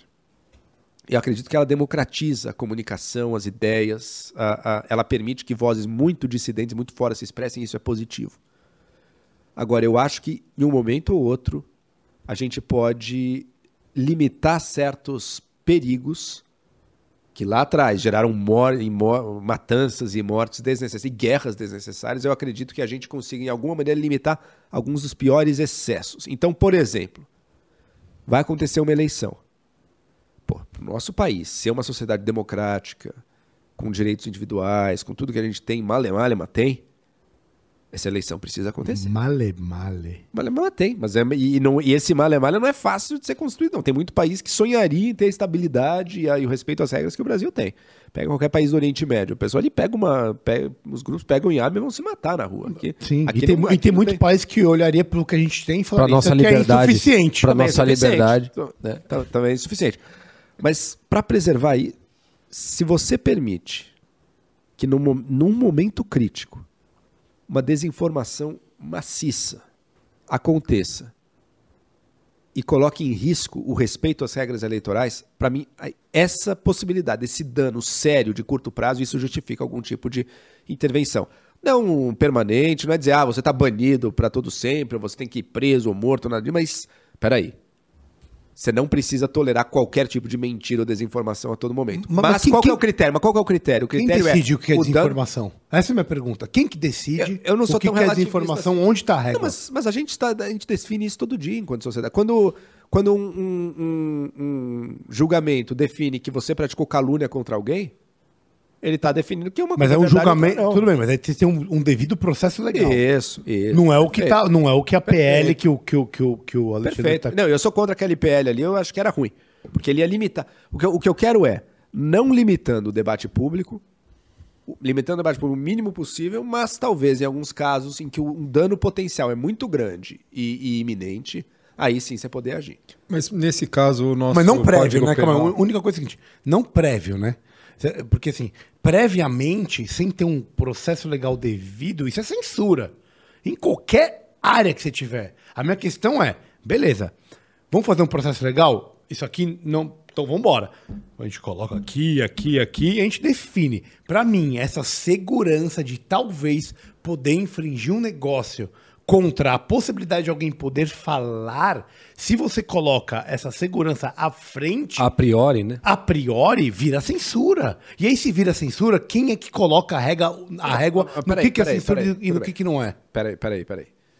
Ah, se uma pessoa está reiteradamente violando uma regra, você pode tirar dela os meios disso, pelo menos temporariamente, para ela parar de violar. Isso eu não vejo grandes problemas, tá? Concordo, tem que ter algum mínimo, um devido processo, tem que ter algum tipo de análise. Agora, você precisa de decisões tomadas também no curto prazo. Também não dá para esperar, daqui a cinco anos a gente vai concluir se você praticou ou não desinformação. Daí é não entender qual é a dinâmica da informação hoje em dia. Você precisa ter a velocidade também para intervir. Por exemplo, outro dia saiu que, como é que era? Que algum deputado ia ter que tirar uma calúnia que ele fez, ia ter que deletar um tweet que ele fez contra alguém de 2011. do- dois mil- 2019. Sei lá, meu, isso aí e nada é a mesma coisa. Isso aí não é para inglês ver. Não dá para Isso não pode ser também. Mas a Tem que ter questão... o tempo hábil para garantir que o bem iminente que você está defendendo seja de, de fato protegido. Tá? Mas agora, mas fora. Então, só para voltar ao exemplo da eleição, eu acho que no momento de, ele- de- de eleição, que a eleição está se aproximando, é justificável ter um controle maior. O que a nossa legislação já fazia desde sempre. Quando você está em campanha, as coisas que você pode dizer em campanha são mais limitadas do que fora do tempo de campanha. Isso sempre foi assim e, e é só uma adaptação para levar isso para as redes e para fora da campanha formal, para as redes em geral. Agora, passou o tempo de campanha, há liberdade para discutir aquilo, inclusive para errar, alguns para mentir, porque a gente sabe que vão mentir mesmo, mas aumenta, beleza. Para mim, a preocupação é impedir danos desastrosos ou violações de direitos. Por exemplo, Mas isso é formulação de genocídios. Sabe que as redes sociais já permitiram e facilitaram a ocorrência de genocídios, né? Em Mianmar, ah, ah, situações de, de no Sri Lanka, situações em que uma mentira e alguns casos de linchamento real, não virtual, aqui no Brasil já aconteceu também, porque você passa uma desinformação sobre uma pessoa, por exemplo, sobre um grupo, uma minoria, e aquilo se espalha como fogo de palha, assim, sabe? As pessoas vão lá matar ou vão, ou vão, ou vão bater. Esse tipo de coisa, eu acho. Tem que ter um mecanismo para impedir isso. A nossa legislação já não atende esse tipo de. Por exemplo, se você criticar. eh, a gente tem eh, Calúnia e difamação. já um, um- um vasto arcabouço legal, né, e que eh, deveria pelo menos contemplar todas essas questões. É claro que a rede social é uma novidade e, e a lei deve seguir, né? Mas eu, eu fico muito preocupado com a possibilidade de se regulamentar a rede social e de se regulamentar de maneira eh, assimétrica, né? Eu não estou falando só assimétrico em relação ao poder econômico, mas assim a gente já está vendo o Congresso eh, proteger os políticos, né? Com uma aprovação aí ontem de uma lei que eh, criminaliza, né? O, o quem critica o político que foi condenado. Então assim, se a gente aceitar como normal uma normativa, pode vir tudo que, né? Eh, eles gostariam que existisse nessa lei e calar, justamente acabar com essa diversidade e democratização que a rede proporciona. E eu acho que é justamente nesse momento que a gente deve se levantar contra a, a, ao surgimento de mais um, um mundo de leis aí, né, que justamente vai impedir que as pessoas eh, tenham, na verdade elas vão criar, mas a plataforma não vai querer expor aquele conteúdo com a possibilidade de ser sancionada, né? É, eu, eu vou te dizer o seguinte, eu fui contrário a esse PL das fake news que, De foi, acordo. que foi discutido aí.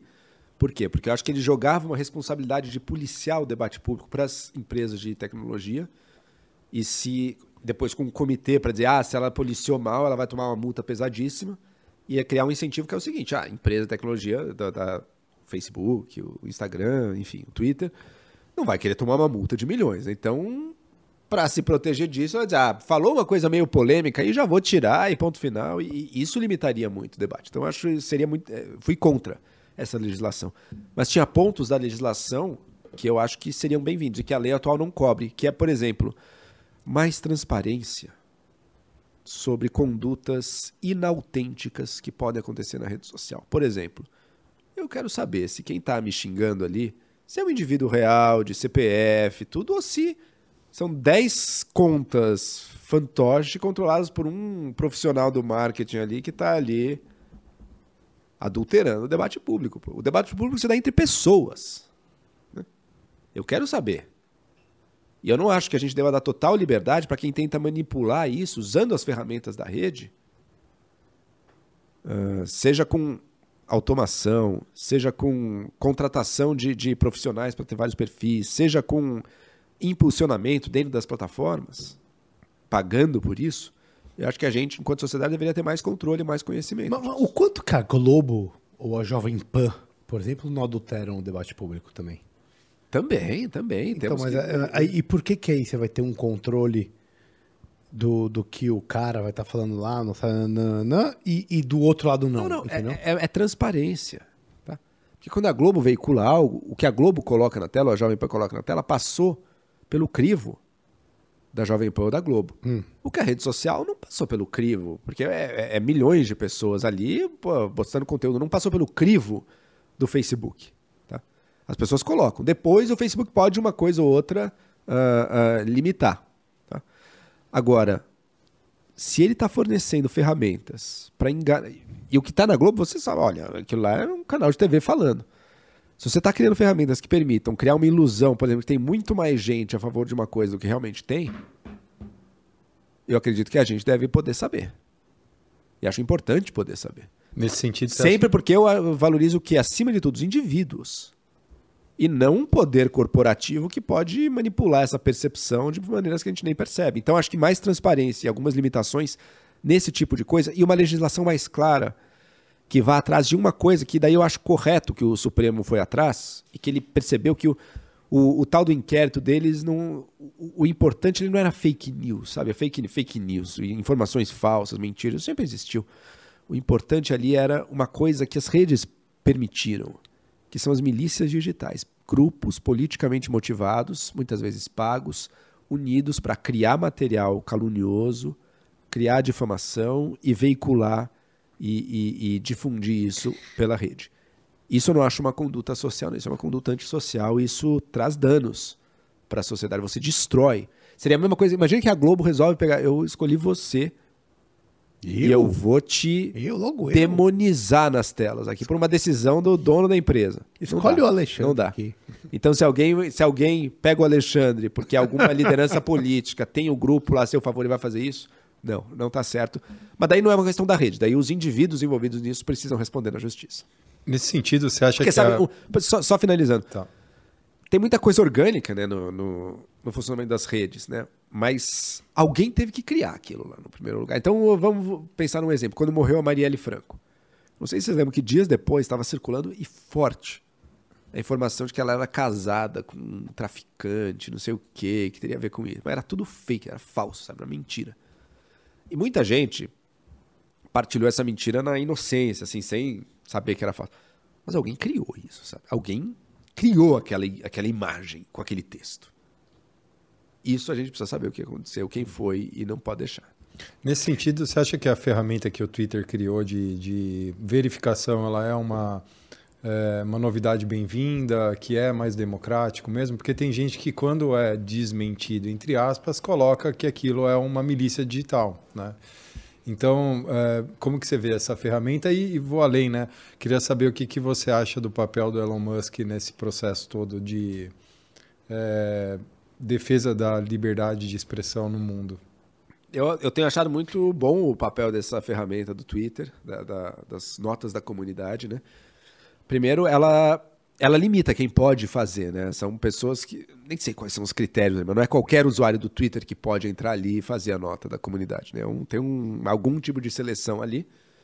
ah, e que tem, na prática, corrigido, dado contexto para uma série de tweets. Agora, eu não duvido, e já está acontecendo, que haja uma certa mobilização política dessa ferramenta.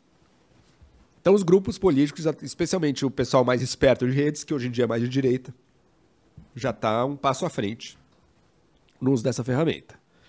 Ah, cabe à esquerda também aprender a usar, cabe à esquerda e pessoas de centro e outros independentes aprenderem e usarem essa ferramenta de uma forma eficaz, porque eu acho que daí o, saldo final disso, se a gente tiver gente puxando para várias direções, o saldo final disso tem algum equilíbrio. Seria a maneira de expor a janela de Overton em tempo real. Né? Exato, vai Aquele mudando, conceito do vai que é considerado radical ou não, né? o que E- é considerado pessoa- limite do... Perfeito. E as pessoas eu acho muito legal, assim, quando tem a afirmação, daí tem o textinho embaixo da nota de comunidade que ou refuta diretamente, ou às vezes mostra que, ó, tá bom, até talvez tecnicamente seja verdade, mas o contexto é esse, o que muda completamente o significado dessa informação. Eu Acho muito positivo isso, porque leva a gente, o usuário, a refletir sobre o que está ali. né? E, e eu acredito muito, só para também nesse tema de redes, ah, por que, que eu acho tão positivo, sabe, essa liberdade, essa democracia maior que as redes trazem? Porque é nessa interação, desse debate de pessoas com ideias totalmente contrárias e, e em conflito, é aí que você tem aprendizado, sabe? Eu acho que todos nós entendemos muito melhor como é que funciona o STF, como é que funciona, por exemplo, as urnas eletrônicas desse país, como é que funciona o processo de aprovação Aí não de tem va- transparência. Essa ideia da- urna eletrônica, eu não tô falando que não sou falando. Não, Não, não, não sei se tem ou não, mas eu a gente entende melhor. A gente entende melhor como é que se dá o processo de aprovação de vacinas. Nesse... Quem de, de nós sabia? Vocês são médicos, talvez vocês soubessem. Ainda Quem que não seja era pela médico, indignação, é isso que você quem tá não falando, era médico né? não sabia. Ou pela indignação ou pela defesa daquilo. Que eu falo, peraí, gente. Eu sei muito bem que não é um bando de criminosos internacionais mentindo para provar uma vacina que vai causar doença na população. Mas eu também não sei como é que se dá o processo. Então eu vou atrás e vou. E a discussão, a paixão que a discussão traz, ela é um motor que leva a pessoa a buscar o conhecimento. Para vencer a discussão, inclusive. Mais usar socrático uma- que isso Para é vencer a impossível. discussão. Usar uma camisa de especialista por dia, né? Hoje eu sou especialista em isso. guerra da Ucrânia. amanhã de vacina, depois de amanhã de urna eletrônica. E eu não vejo isso como um problema. Eu também não, pelo um contrário. problema. Eu- e, e- e- e- as redes sociais foram usadas por todos os lados, pela esquerda, pela direita, propagando fake news. ou- Acabou o mundo em que uma pessoa o- que teve uma, um- uma credencial de especialista falava e não era contestado. Esse mundo acabou. Então agora acaba. que é argumento de resposta? autoridade De autoridade príncipe- acabou. Então, qual- quais são as respostas? São duas possíveis. Ou, ah, não, precisamos voltar no tempo, precisamos silenciar essas redes aí porque estão questionando a autoridade dos cientistas. Ou, quem tem essa credencial, porque não é sempre, mas na maioria das vezes a credencial tem um valor real também. Ela realmente, a pessoa que estudou, vocês que são médicos, tem mais conhecimento de medicina do que eu, eu, que cheguei aqui com umas noções de casa, né? Mas o caminho não vai ser me impedir de dar meu pitaco, minha, meu questionamento, e sim, Sim. que as pessoas que têm o conhecimento se coloquem e saibam expressar esse conhecimento de uma maneira que chegue nas pessoas. Aí é pela se- força da, da, da verdade da sua, e da capacidade de convencimento Da da, sua capacidade, como não é da verdade, é da, da capacidade de persuasão. É da para botar em termos da filosofia clássica, da Não, retórica. Sim, verdade. Ver- Da Mas é, mas é o convencimento. Mas no técnico, você está convencendo porque a pessoa não tem a capacidade de tomar aquilo. Então não é, não é- Exato. não é puramente retórico, né? Não, não, não, não. É, é- é- não se fosse analítico, puramente é retórica, dizer, não existe né? verdade. É, não, existe sim, uma sim. verdade. Tem o conhecimento técnico. Mas só o conhecimento técnico, ele por si só, ele não persuade. Sim, sim. ele dúvida. precisa ser embalado de uma maneira. É só você ir com conhecimento técnico em qualquer ambulatório do SUS e vai com a sua técnica e explica o, pro paciente como é que você faz, né? O que está acontecendo com ele, se você não tem essa capacidade de fazer essa, essa comunicação. Mas... Deixa eu mudar de pato para ganso. Vamos lá. Então, vamos mudar completamente. Só para querer explorar, ah, explorar um pouco da parte econômica aí. Qual que é a sua posição em relação à independência do Banco Central e essa pressão eh, que o governo atual tá, tá fazendo em cima do, do Campos Neto? E, e, e se você não concorda que exatamente esse juros alto é o que conseguiu fazer com essas, que essa inflação tivesse um certo nível de controle aí, que é o que a gente está enfrentando hoje.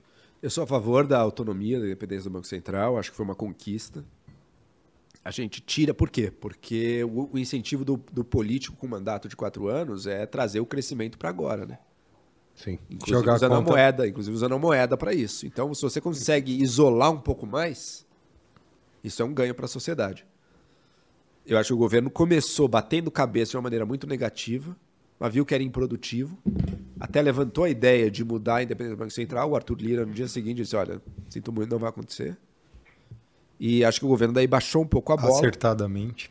Acertadamente, não vai acontecer. Sentindo ou não, Mas. E acho que o governo mudou um pouco a chave também. Ba- Baixou um pouco o nível do, do conflito. Entendo que sempre vai ter um pouco. Não existe nada fora da, da, da política, tá? Então, um pouco sempre vai ter. Sempre vai ter empurrando um pouquinho para um lado, mas dentro de um parâmetro bastante aceitável e bastante dentro do normal. Então, acho que, acho que é positivo.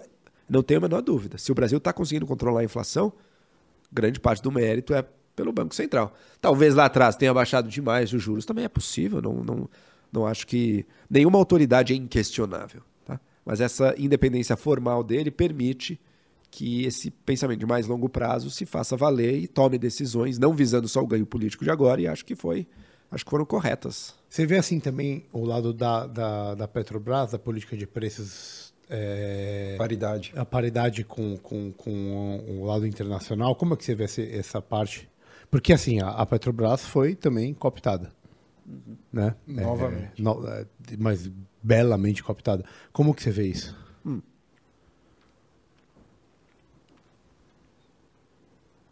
A gente tinha uma situação antes do governo Temer, em que a Petrobras realmente praticou um preço fora do mercado, até para não subir a inflação, para não ter a impopularidade de aumentar o preço da gasolina. Aquilo foi um desastre. Na verdade, o dano que a política de preço da Petrobras causou para a empresa foi inclusive maior do que o dano da corrupção. É Coisa de 10 vezes pior. O- o- o- a destruição da Petrobras. a política de Monetariamente preço foi- falando. mone- monetariamente, mas a política de preço foi muito mais destrutiva do que a própria corrupção, que também, ó, evidentemente, foi tenebrosa Mãe Dilma. tenebrosa. Então a Petrobras evoluiu. A Petrobras voltou a ser uma empresa respeitada, voltou a ser uma empresa que, que conseguia pagar suas obrigações, voltou a dar lucro. E, ao mesmo tempo, acho que teve um azar, que no momento em que, no governo Temer, a Petrobras voltou com a política de paridade internacional, que é, me parece ser a política correta, o micro, podemos ver, ah, talvez não precise atualizar 20 vezes ao dia, sei lá qual que é a política específica, mas o norte é o preço internacional, não tem a menor dúvida. Assim que ela voltou, aconteceu que o mundo estava vivendo uma alta do preço do petróleo também, gerou aqueles protestos em 2018, caminhoneiros e tudo, o pessoal ficou pé da vida. Uh, mas é a política correta. E seria um desastre para o governo fugir muito disso. O governo Lula está tentando até agora ensaboar. Não saiu da política da paridade internacional, mas também disse que não está praticando ela, está meio que ensaboando. Mas por enquanto mantém-se a paridade internacional. E... Acho que eles afrouxaram as regras, né? Mas uh, enquanto eles estão seguindo o preço mínimo, né? Eles estão. Uhum. Enfim, eu acho que existe esse certo pudor em ter algumas atitudes um pouco mais agressivas e piorar ainda mais a popularidade. E aí eu puxo para outra pergunta.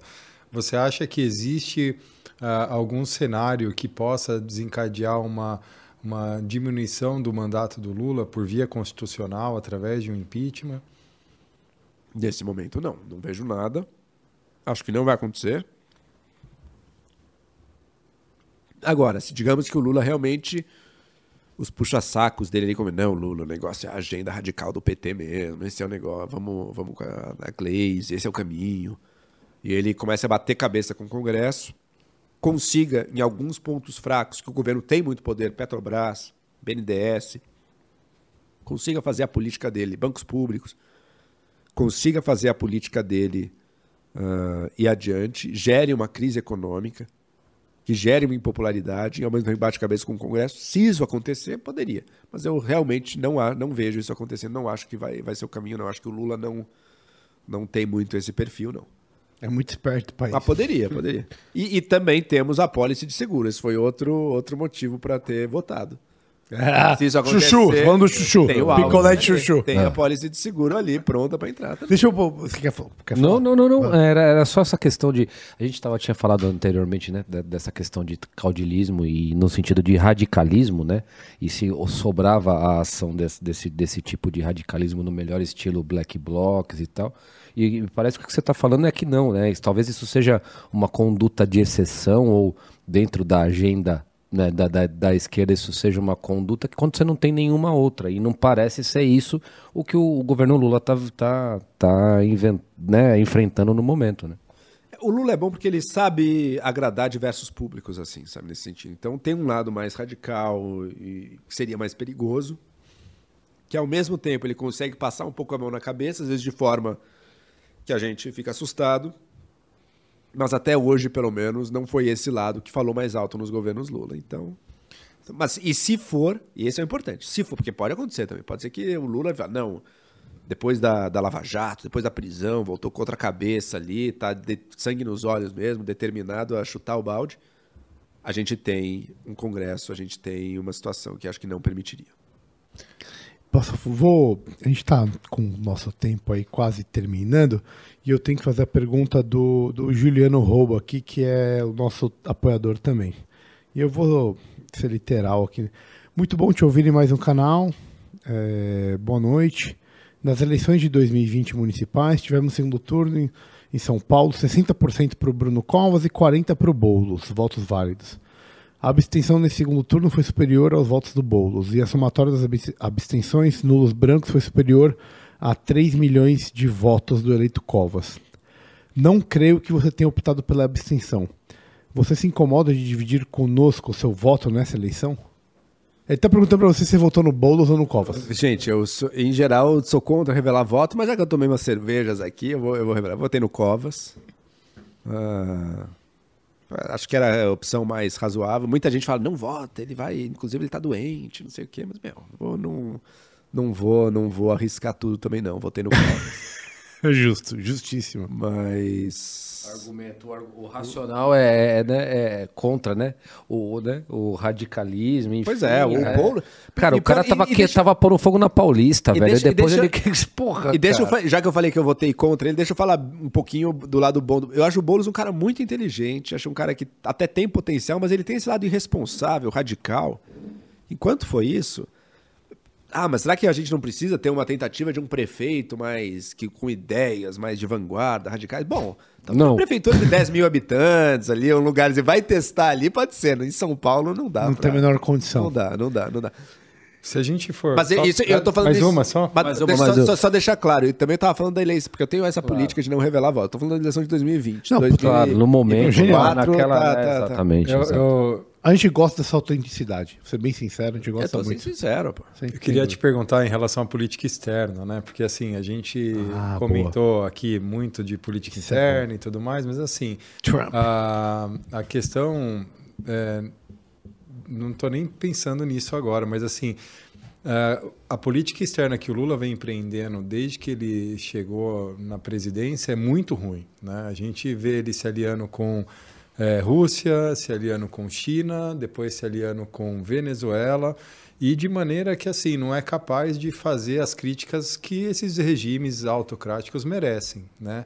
Então a gente não pode simplesmente falar: ah, o Congresso tem sua força, o Congresso é plural e o executivo não representa nenhuma ameaça. Eu acredito que essa é uma visão um pouco é, tá, tá fantasiando, tá pintando essa a, a, a ideologia que o Lula tem, ou não ele, mas enfim o grupo que ele representa, de que tem sim um viés autoritário, de que está alinhado com as piores com um mundo que a gente não deveria estar, que é justamente as democracias liberais, capitalistas de livre mercado do, da Europa e da América, enfim. Então eu queria que você pontuasse aí nesse sentido a política externa Certo. lulista. Eu já tenho uma visão que eu acho que é um pouco mais matizada aqui. Eu acho que o Lula, em, em importantes sentidos, ele está muito mais próximo desse mundo democrático liberal do que estava o governo anterior. Eu acho que o Bolsonaro conseguiu se isolar desse mundo. Acabou depois buscando um sheik árabe, o presidente da Hungria, mas ele ficou, ele, ele virou um pária, em, grande medida pela questão ambiental, inclusive, dificultando muito também. a relação com o resto do mundo. Eu acho muito ruins essas falas que o Lula teve em diversos momentos, especialmente as de improviso aí, sobre guerra da Ucrânia, sobre Maduro, acho muito lamentáveis. Mas os movimentos que o Brasil fez até agora, excetuando a coisa só da fala e do movimento, nem todos eu acho ruim. Eu acho que em relação com a Venezuela, é óbvio que vai ter que ter. Não deu certo o isolamento. A ideia do isolamento, do Juan Guaidó, eu fui a favor, eu fui favorável, eu apoiei quando a gente fez isso. Ah, vamos reconhecer o Juan Guaidó, quem sabe tava tendo umas manifestações lá, quem sabe o Maduro vai cair. Não caiu. Acabou. Página virada. Agora a escolha é: a gente quer que na nossa fronteira esteja um país que a gente não tem relação nenhuma, que a gente poderia ter ganhos econômicos com ele, mas não tem porque está isolado. E que está cada vez mais se abrindo para a China e que a gente perdeu a influência? Ou a gente quer, não, peraí. O problema, gente não o- vai o mudar. problema é exaltar o cara. Exato, exato. O problema Tapete foi aquela vermelho. fala, aquele, aquele, aquele, o problema foi aquelas falas de defender. O que era para ser uma vitória diplomática assim incontestável virou meio bom, meio ruim pro, pro governo Lula aquilo. Por quê? E era tão fácil. Voltamos a ter relação com a Venezuela. Ótimo. Eles vão vender energia para Roraima muito mais barato. Quem sabe a gente recupere ali os bilhões que eles nos devem. Enfim, uma- algumas outras coisas. Tendo isso, bastava dizer, quando pergunta, e era inevitável, mas Lula, ele não é um ditador? Bastava dizer, olha, a gente, enquanto nação, respeitamos a soberania dos povos, cada um se determina, a gente não comenta sobre isso. Estava feito. Ele não fez isso. Ele fez, ah, porque é uma narrativa, Mas isso lá não é democracia. uma parte da, é das ditadura. pessoas, né? Porque só satisfaz uma parte das pessoas que já estão com o PT e vão estar com o PT de Exato, qualquer jeito. Então eu também não exatamente. precisava satisfazer. Esses aí vão estar com o PT. É que tem uma agenda aí, né, cara? Tem uma Então, mas o, o que eu estou dizendo é o seguinte: também esse alinhamento com as ditaduras contra o mundo democrático, isso também não aconteceu. E na Ucrânia é a mesma coisa. Teve falas, algumas péssimas. Tem a busca da neutralidade. Nesse caso, eu nem buscaria neutralidade, eu, eu, eu estaria do lado dos que estão apoiando mais claramente a Ucrânia. Mas entendo a política da neutralidade, a política clássica do Brasil na imensa maior parte dos conflitos. Tá? Porque a gente busca o nosso interesse, tanto faz os lados, a gente está buscando o nosso. Tá? Entendo essa política. Nesse caso eu discordaria, mas entendo. O que não dá para aceitar seria o alinhamento com o lado das, das ditaduras. Que é algo que surge às vezes enqua- enquanto, enquanto falas do Lula. Mas são falas que, na prática, o Brasil continua neutro. O Brasil não está aliado da Rússia nessa guerra. tá? O Brasil está buscando ah, negociar a paz. Não, acho que não vai conseguir, não, não acho que seja o nosso objetivo. Acho que a gente deveria ter outras prioridades no, no plano internacional. Mas também não dá para dizer que o Brasil está alinhado com o outro lado, não. É que eu vou- Assim como eu vou citar atrás uma, eu vou citar agora, eu tô na dúvida de quem que eu vou citar agora, mas vocês me ajudem. É que numa situação de injustiça, a neutralidade é escolher o lado do opressor, né? Então eu me, me, me posiciono nesse sentido dizendo que assim ele deveria exaltar a liberdade da Ucrânia. Então assim a neutralidade dele foi prejudicial nessa nesse sentido porque é uma invasão flagrante. É, eu acho que é o principal evento geopolítico do século e a gente está ali diante de um. Eu acho que a, a posição do Lula demonstrou o quão raso ele é quanto pessoa e quanto líder do, de não conseguir dirimir a, a, a, grandeza daquele evento histórico e colocou ali. Ah, tanto que foi indagado pela portuguesa, lá pela jornalista, e ele simplesmente Deu uma de louco. deu uma de louco. Né? sim, sim, sim. Então, assim, acho que esse episódio demonstra como ele é incapaz de ser o nosso mandatário. Né? É, mas o o que eu colocaria é o seguinte: tá, concordo, mas as relações internacionais, a- o posicionamento internacional de um país não pode ser definido pela moralidade das, das posições. Isso eu, eu acho que ela é um elemento, mas ela não é o único elemento. E se a gente vai lidar com uma moralidade do que é certo e do que é errado, daí você não vai ter relação internacional nenhuma. Ah, vai ter interesse. Porque né? qualquer país desse mundo mais democrático que razão seja tem um monte de relação com países, regimes que fazem coisas terríveis. Mas também não dá pra inevitável. ser tão amoral também. O que também não dá pra você ter uma moral. E o que eu acho é o seguinte: tem um elemento ali que é essa invasão. Digamos que a Rússia seja bem sucedida. Se ela for bem sucedida, isso é um desastre para o mundo democrático, da ONU, das, da diplomacia e tudo. Que é o mundo no qual a gente tem interesse. O Brasil, se, se o mundo mudasse, a ordem liberal americana cair, da ONU, tudo caísse, e ficasse um mundo em que potências militares nas suas regiões mandam ali. Esse mundo ia favorecer ser bom ou ruim para o Brasil? Ia ser péssimo para o Brasil. Não sei, acho que eh, todo mundo sabe. A gente não. Quando chega na coisa militar, não é o nosso forte, sabe? Não é, não é nas Forças Armadas que a gente se sobressai na, na relação com as nações. O Bolsonaro fez Então- questão de demonstrar isso ali naquele. Tava ali, né, nos desfiles, ali não, Desfiles, é. não é aí que está o nosso diferencial. Então, esse mundo. Esse positivismo a gente vem testando desde, né, da, Esse- da- desde da- algum tempo. 1889. Esse mundo em que a, a força das armas está ditando as regras e, e o poder é um mundo que é péssimo para o nosso interesse. O mundo do nosso interesse é o mundo de relações diplomáticas, de órgãos multilaterais, de regras de comércio, de acordos. Esse é o mundo que interessa para o Brasil. E esse mundo está sendo colocado em risco quando a Rússia invade a Ucrânia. Então, por isso, até por uma questão até, inclusive de interesse nosso.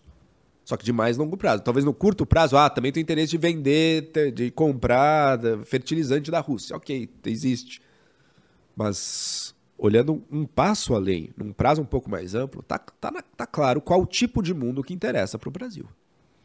Justo, tem um mundo que interessa ao Brasil e tem um mundo que interessa ao, in- ao indivíduo, que é o mundo da Alux Investimento. Ah, garotinho! Meu velho, você, você que tem seu dinheirinho guardado. Não, você já trabalhou, pagou imposto, não consumiu e resolveu aplicar o seu dinheiro. E o Pode- dólar caiu?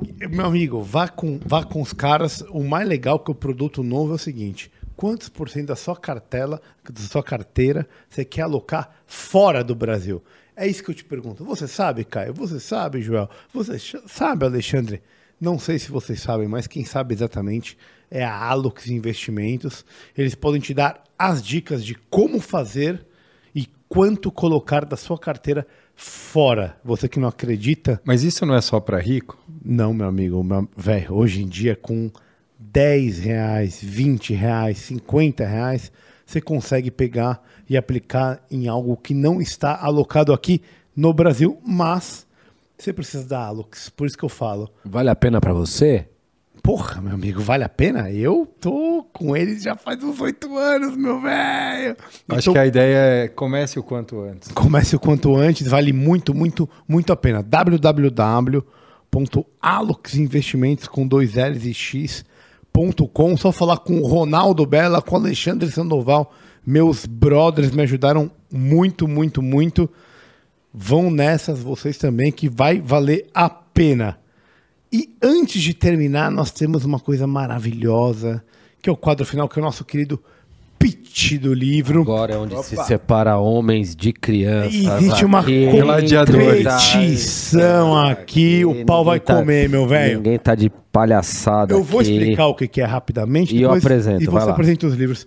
Nós temos duas partes aqui, meu querido João. A primeira é o seguinte: são três livros, três ideias, três pensamentos, três caminhos. Cada um de nós trouxe um desses livros.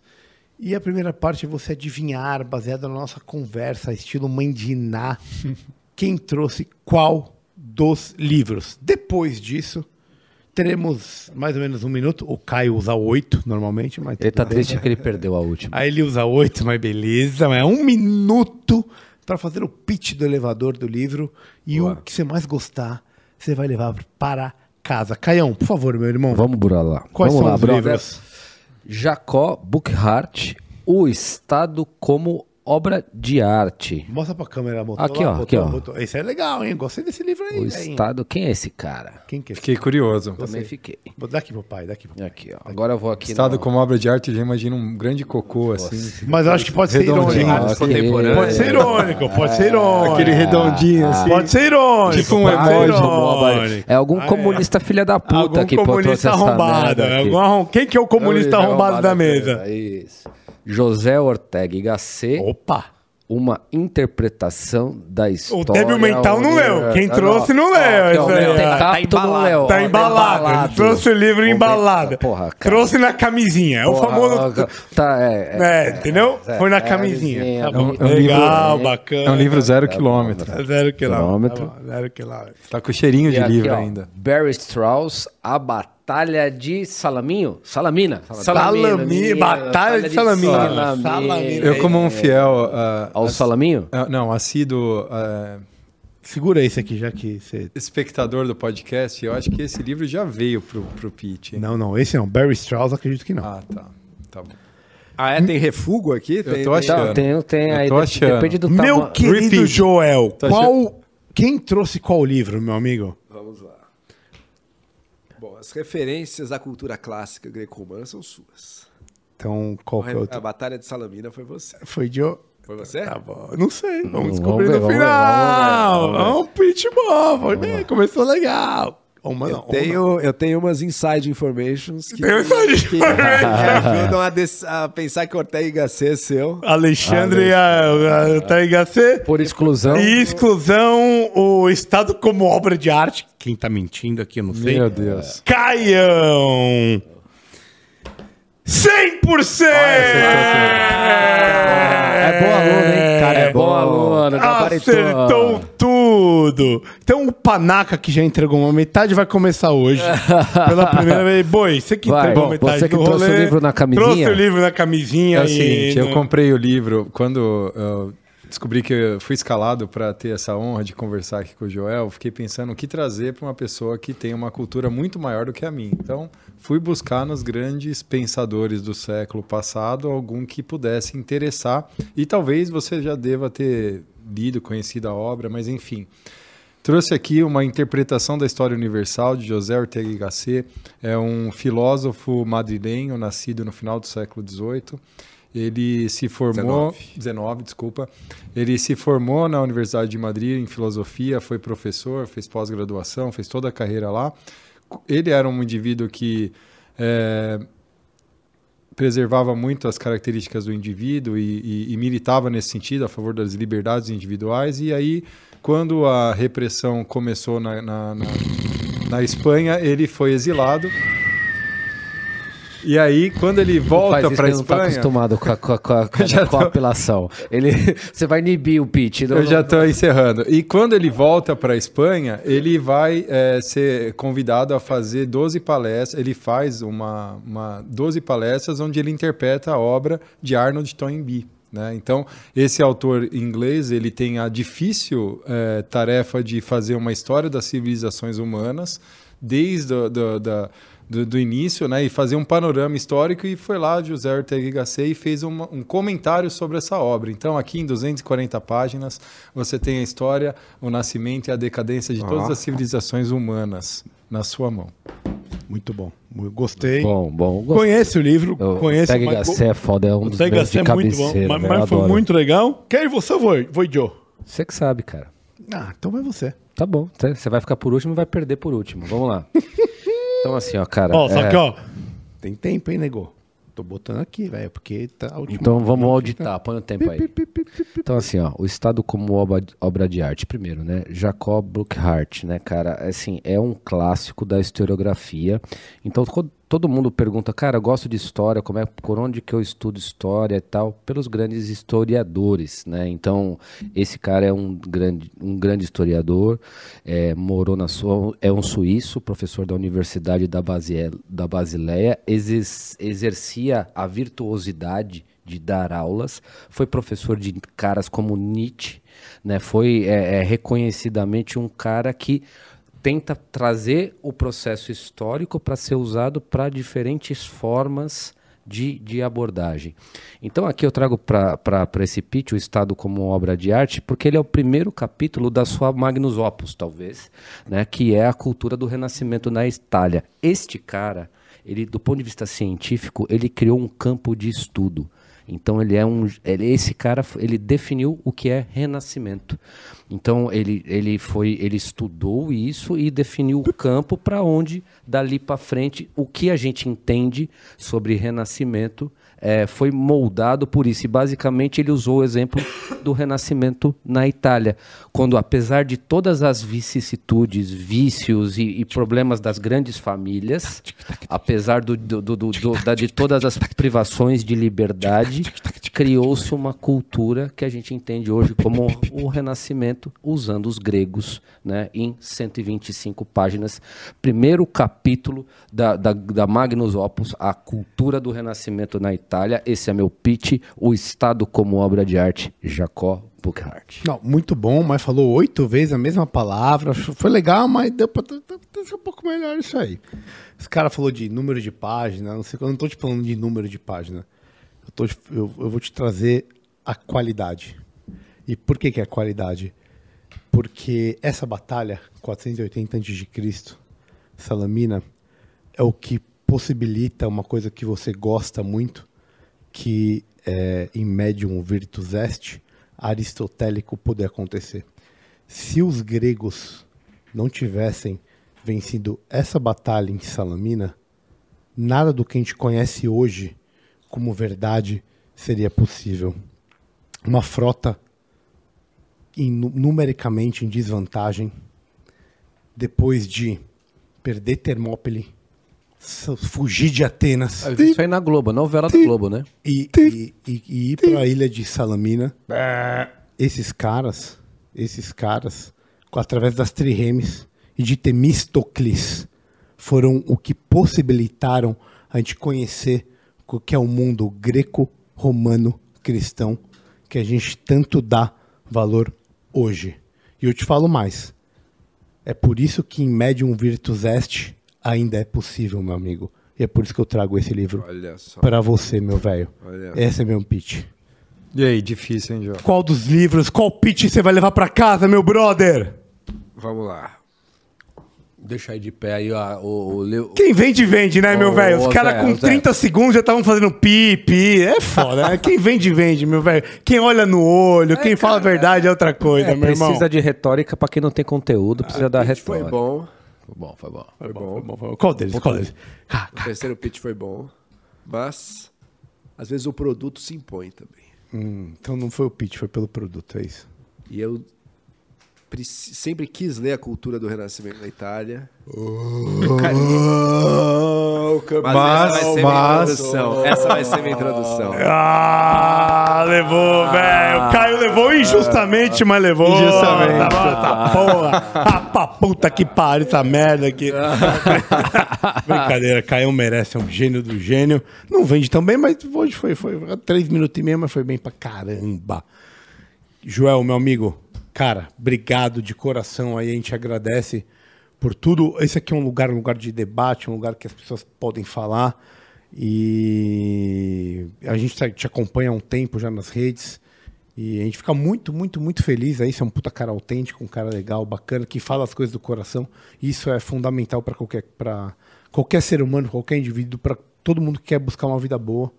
Então, você não deixa de ser um baita de um exemplo para todo mundo. A gente agradece de coração você ter vindo conversar com a gente, meu amigo. Gente, da minha parte, adorei a conversa também. Muito obrigado pelo convite. Programa de altíssimo nível. E deixo o convite também para todo mundo que ouviu. Se não me conhece, me procure nas redes sociais. Eu sou lá no Instagram, Joel Pinheiro85. Revelando aí a minha idade também. É o pai da, É um ano mais novo que Joe, então. é o pai da Ritinha, segue ele lá. É isso aí. É, Ale, obrigado, meu irmão. Tamo Caião. Tamo mais junto, uma vez, muito mais uma obrigado. vez. Joel, novamente, muito obrigado. Valeu, é isso aí. Guilherme, nosso querido apoiador que está aí assistindo a gente, muito, muito Valeu, obrigado. Galera, até a próxima semana. Valeu! Valeu! Tchau! Obrigado, pessoal, por nos ouvirem até o final de mais um episódio. Peço que nos sigam nas redes sociais. Instagram, arroba Beyond the Cave PDC. YouTube, Beyond the Cave PDC. Deezer, Spotify e afins. Muito obrigado e até a próxima. Valeu!